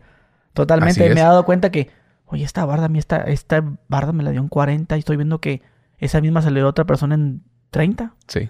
Sí, esto. Tío, está bien, digo. Digo yo, nomás le ven la cara de rico a uno, digo, o sea, A- a- jugando, digo. Al cliente nomás le robas una vez. Si se da cuenta, al cliente nomás le robas una vez. Y, y ojo, eh, a lo mejor la gente, ay, pero págales. Claro que les pago. De hecho, les pago en tiempo y forma. Pero pues acá sí te la debo, güey. A, mí, a, mí, a- a- a mí- a mí pasó en alguna ocasión el... Te digo, cuando trabajaba eh, en equipo con otras personas, el hacer un poquito de cosas de más en aras de que el cliente estuviera contento, en aras de que el cliente estuviera pues todavía más satisfecho con nuestro trabajo, en decir, sabes que mira, te cotizamos 10 y te entregamos 12 porque hicimos esto de más y fíjate que este detallito no estaba en la cotización, no te preocupes, pero mira, aquí está, es, es para ti. Cometimos ese error porque, y digo error, porque el cliente tampoco lo entendió como un gesto de... Ellos no estaban obligados a hacerlo y lo hicieron para que yo estuviera más contento, para que yo estuviera, estuviera feliz con el resultado. No, lo entendió como una obligación, como que, ah, ok, está bien, ¿y qué más? O sea, ¿y qué más hiciste? Cuando escuché eso, me di cuenta que en la vida tú tienes que cumplir con lo que pactaste. Y ya. El hacer de más va bajo tu responsabilidad porque él no te lo va a agradecer, pero sí te lo va a exigir. Eso es lo que muchas personas no entienden cuando dan la mano, le dan la mano a alguien. En aras, en espera de que la otra persona actúe y responda como uno espera. Malamente uno eh, se enoja o se molesta cuando la otra persona no eh, corresponde con el mismo acto de gentileza o con el mismo acto de bondad con el que uno actuó. Y, y cuando se da cuenta que la otra persona asume que era tu, tu responsabilidad o tu obligación y que todavía está esperando a que no, bueno, pues y, y- y qué más? Dice, espérate, o sea, todavía hice todo esto por ti y no lo agradeciste. El tema de ese video era que una señora estaba explicando de que no, pues es que yo siempre les di de comer Les llevaba comida, les pollo, llevaba pizza. exactamente y al finalizar me terminaron por cobrar lo que ya me habían dicho más los trabajos extras. Claro que te lo van a cobrar. detallitos, ¿no? Así como que aquí. Detallitos, pero que se tienen que cobrar porque es tiempo. Ella estaba esperando a que no pues, ojalá no me lo cobren porque pues aquí comieron gratis todos los días y pues los- las cosas extra pues eh, si se hicieron cosas extra pues se iban a compensar con la comida que ella dio y no es cierto. O sea, si tú quedaste en un acuerdo inicial por pagar un monto por un trabajo, al terminar ese trabajo se paga.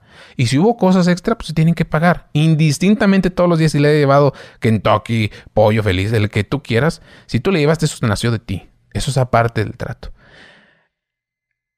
Eso es lo que tiene que entender la gente cuando contrata a, quien sea, un prestador de servicios, el que sea plomero eléctrico o, o incluso un arquitecto, un profesionista.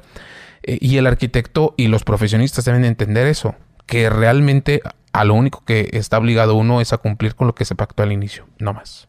Sí, yo eso lo entendí después. sí, porque yo también esperaba, no, pero por cómo me todavía me dijo, sí, pero eso tendría que ser extra. Yo, güey, no mames, es miserable, güey, ya estamos aquí, tú ya te di.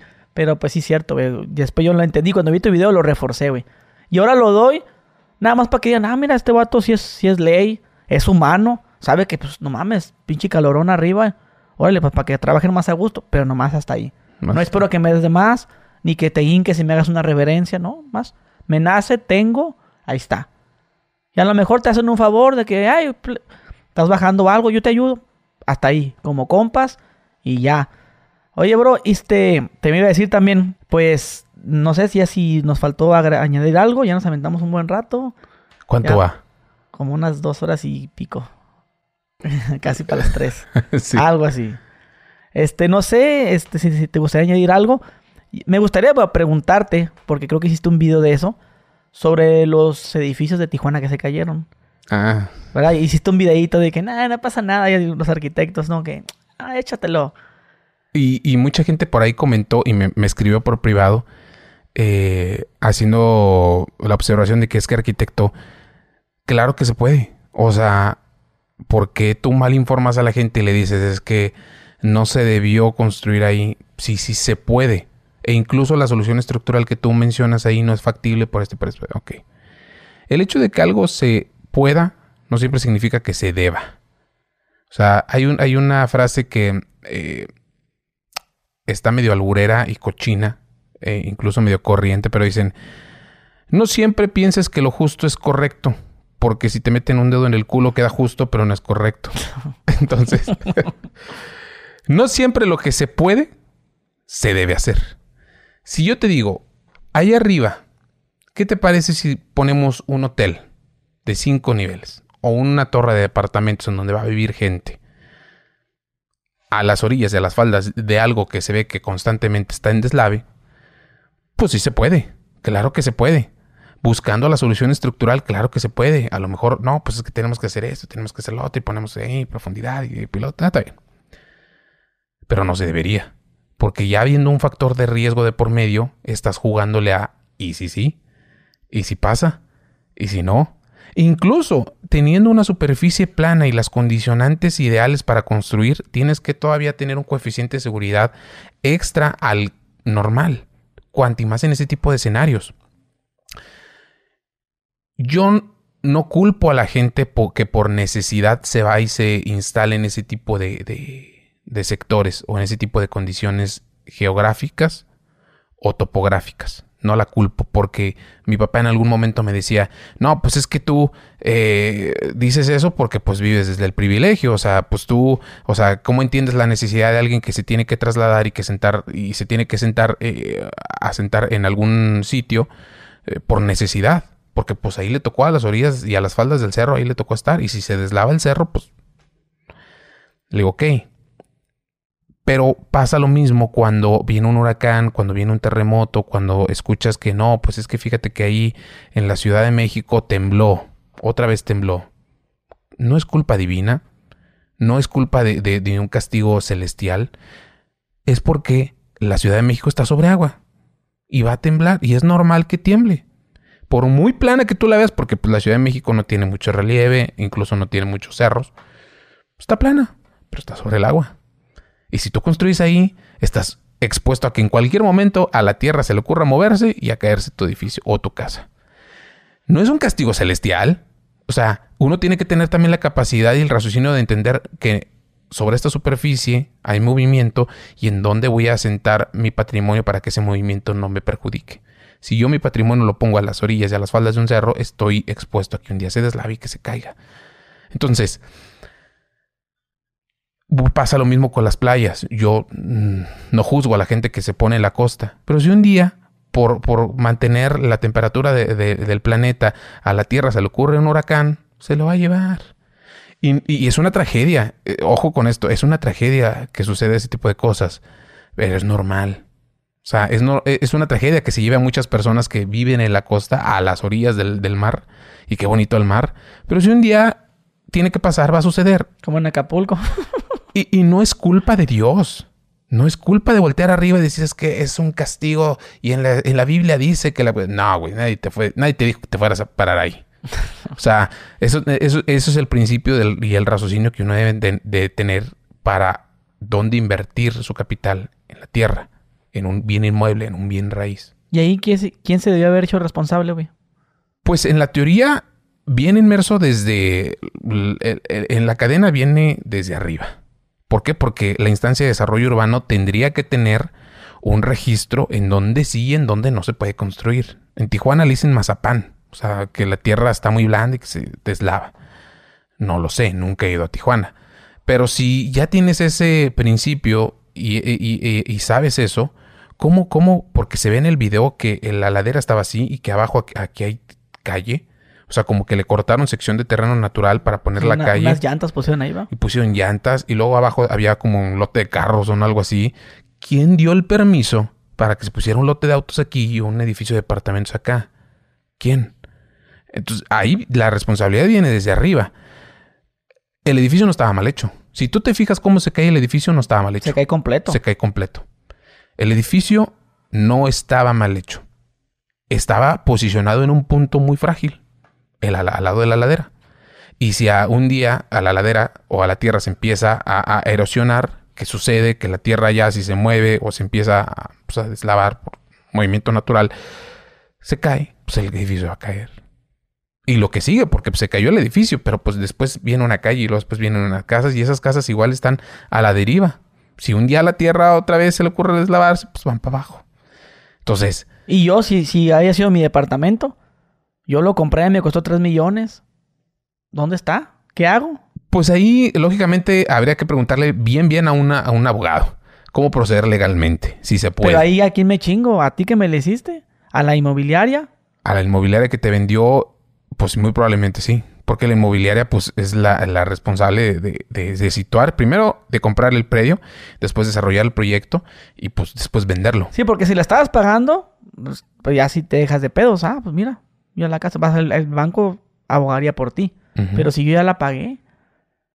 Y es ahí donde uno tiene que tener la capacidad de raciocinio para entender dónde poner su capital. O sea, sí, sí, y ver, ver el escenario a futuro, pues eso se puede caer, claro, se puede caer. No lo, no lo compres, no lo pagues. pues sí, pues es la realidad.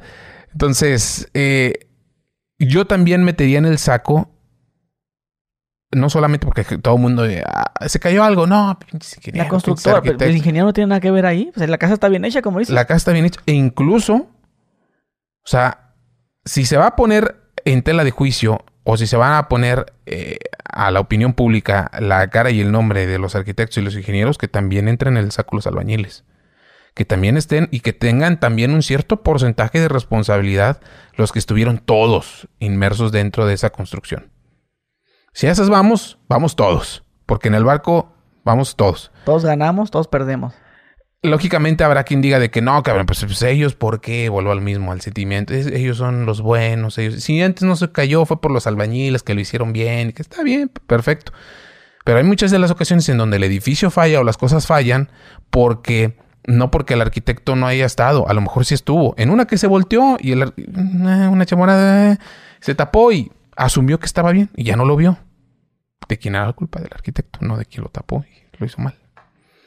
Entonces yo sí me en el porcentaje a, hasta cierto punto a los albañiles. Albañiles, eso va a ser el podcast de los albañiles. sí, es que pues mucha sí. gente me dice, tú los odias, Duri. Yo, yo soy albañil y yo nunca he quedado mal con nadie. Pues sí, güey, pero pues a mí sí.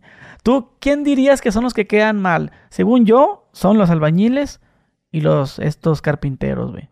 Los carpinteros tienen una muy mala fama. Sí, güey. Son los que me han quedado mal, son bien baquetones, son yo podría ponerte en esta escala. Mira, los, los, carpinteros son de los que puedes desconfiar más. Sí. Porque esos tienen una muy mala fama de, de malquedados, de que les das dinero y no vuelven, De se desaparecen, que son careros. Y son pocos. Yo, por fortuna, encontré uno que trabaja muy bien y que me ha dado muy buenos resultados. Pero es uno entre toda la ciudad, haz de cuenta. Después pondría en la escala a los plomeros. Los plomeros llegan bien tarde siempre les encanta andar rompiendo todo, rompen a lo güey, o sea, porque nunca es para invertir en, en una, en una pulidora, en una, en una rompedora, que, que, que, que, con el trabajo te da para comprarlo. Claro. Sí, claro que te da para comprar herramienta, pero pues no. Se compran sus jeeps, sus motos, esas no fallan, ¿va? Esas no fallan. Entonces, pero eso siempre llegan tarde. Después vienen los eléctricos, que los eléctricos, bueno, se caracterizan también a veces por eh, romper, sí, pero con los eléctricos hay mucho margen a la ignorancia. Vuelvo a lo mismo contigo. Tú, tú, tú sabías que se tenía que colocar un cable de uso rudo y tú sabías que se tenía que colocar tres vías. Pero hay gente que tú le dices, oye, pues es, es, te voy a colocar una instalación trifásica y va a ser neutro, tierra y fase y vamos a ponerlo con estos colores y, y no te entendió nada. Tú le dices, no, pues sí, ¿cuánto? ¿Y cuándo le tengo que pagar? Está más preocupado por cuándo te tiene que pagar. Ella o él ve que el foco prendió y dice, pues asume que está bien. Pero hay muchas mañas en la electricidad. El calibre, ¿cómo vas a darte cuenta que el calibre no es el que te dijeron? No, pues yo le coticé un 12 y le puso un 16. Oye, no, pues yo te coticé que la casa estuviera aterrizada y nunca está la tierra física. Oye, no, pues aquí, yo... aquí, ¿por qué no harán eso, güey? instalar la tierra. No, no entiendo por qué. No, eso, ¿para qué? Yo en un proyecto hace poquito regresé toda la instalación de cableado porque eh, en, en, el concepto venía eh, cotización, digo cotización, instalación eh, de neutrofase y tierra. Y cuando veo que ya están sacando los cables, nada más veo el negro y el blanco. Y le digo, ¿y el verde qué onda aquí la tierra? Oh, a mí me dijeron que sí. Nomás así, pues, la alimentación. Le digo, no, ni más. Le dije, o sea, ¿cómo, cómo nada más así? Le dije, no, aquí tiene que tener la tierra. Porque viene, primero viene el concepto. Y segunda, por, por normativa. O sea, no, pues a lo mejor nomás en los contactos, en el alumbrado. ¿Por qué en el alumbrado no? Mételo. Si lo cotizaste, mételo.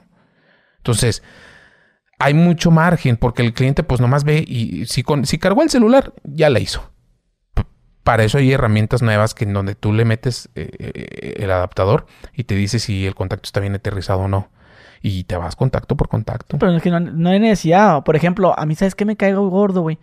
Que pongan los tres cables del mismo color, güey. ¿cómo me molesta eso, güey? sí, entiendo que agarras y le mides. Mira, aquí ya, ya te das cuenta cuál es la fase, cuál es la tierra. Pero yo, ¿cuál es la pinche necesidad? Le Sí. digo, dígale al electricista, ¿cuál es la pinche necesidad? Compra- Métele cada de un pinche color, güey. Sí. Si te los venden por metro, dije tú, bueno, pues, no, güey, no, métele cada color, hay que ser curiositos. Que yo, a ver, voy a hacer, yo voy a cambiar este conector. Y Que veo ya los, los tres cablecitos, güey. Sí. No, ¿Para qué le van a andar metiendo ahí, midiendo a ver cuál es? Pues no hay necesidad, güey. Si se, se hizo así, es por una razón. Sí, es correcto. Pero sí, no, a mí ves cómo me caga eso, güey. Hay muchas mañas en la construcción y con las que tienen que tener cuidado, de verdad. La gente que está por empezar a construir, que está construyendo, eh, yo le recomiendo siempre primero que escuche no solamente una opinión, que no se case nada más con una opinión, que escuche varias y que trate de documentarse, que trate de cuestionarse, cosa que haces tú, ¿por qué esto? ¿Por qué el otro? No está mal preguntar, No Por- preguntar. Pero preguntar, antes de empezar, porque como dices tú, planificar. si ya te ya empezaste, ahora Arki, ahí le va el anticipo o al albañil. Empieza el albañil, empieza a hacer los hoyos, empieza a hacer esto, y luego al día siguiente, oiga, fíjese que, que, que cree, que ayer vino mi primo y me dijo que, que así no estaba bien. Si yo no siento que esté bien así, güey, siento que antes, yo creo que lo hagas así, así. a- ¿Cómo lo ibas a hacer tú primero que nada? Yo lo iba a hacer así, así. Ah, pero a mí me gustaría que le pusieras esto y esto y esto. Se sé que se sale del presupuesto, pero lo va a poner. Nomás te encargo que sea así. Y planificar, ¿Ya? planificar para no fallar. Exactamente. O sea, y, si algo que, algo que se planea bien es menos susceptible a tener cambios. y que no te envenenen, güey. Como envenenar. Así, o sea, así. no, no, no. O sea, de que no te metan las ideas como el primo de que esto está mal, pues se va a caer, algo así. Y la gente bien venenosa. Y se como- siente mal, se Sí, sienten mal. Pues como, y, y luego que lo escuches de un pariente. Sí, o de un amigo que el amigo, no, pues mira, esto es, va a llegar el lobo, le va a soplar y se va a caer. Y pues, y uno cree que sí es cierto Sí. y pues te das cuenta que no, Y güey. llegas mentando más con el arquitecto, con el que no, que ya me dijo aquel. que Sí, eso es- yo siento que eso no, no, no, son, son. Yo pienso que se documenten, que vayan a ver, vayan a, no sé, a caminar por las casas chidas. Y, que me sigan, pues diles que me sigan. Que sigan al Arqui, al Arqui Diego, Diego. de Juve, Juve 3D Studio. 3D Studios. El, el- el casco. Hermano, muchísimas gracias por tu tiempo. No, la al verdad, se puso muy, muy padre esa Gracias. entrevista. Sé que a lo mejor puede dar para más. Igual si tienen algunas dudas, en tu canal de TikTok explicas muy bien muchas cosas. Gracias. Gracias. No, yo te agradezco la, la oportunidad, la invitación. Eh, yo me siento muy, muy halagado de que una persona que ha hecho una buena trayectoria creando contenido y que ha, ha logrado tener un alcance muy importante eh, me ha hecho la invitación. Y segundo, te agradezco la, la, la apertura para el diálogo. Porque te digo, yo no se me dificulta, no con cualquiera me No, pongo pues a platicar. con- No así. parece si se ve que sí le sabes. Sí. Sí. No, la verdad no. A veces es más actuado cuando platico con alguien. Bueno, mi gente, pues ya lo tuvieron aquí. Dejen su like, suscríbanse y nos vemos. Adiós.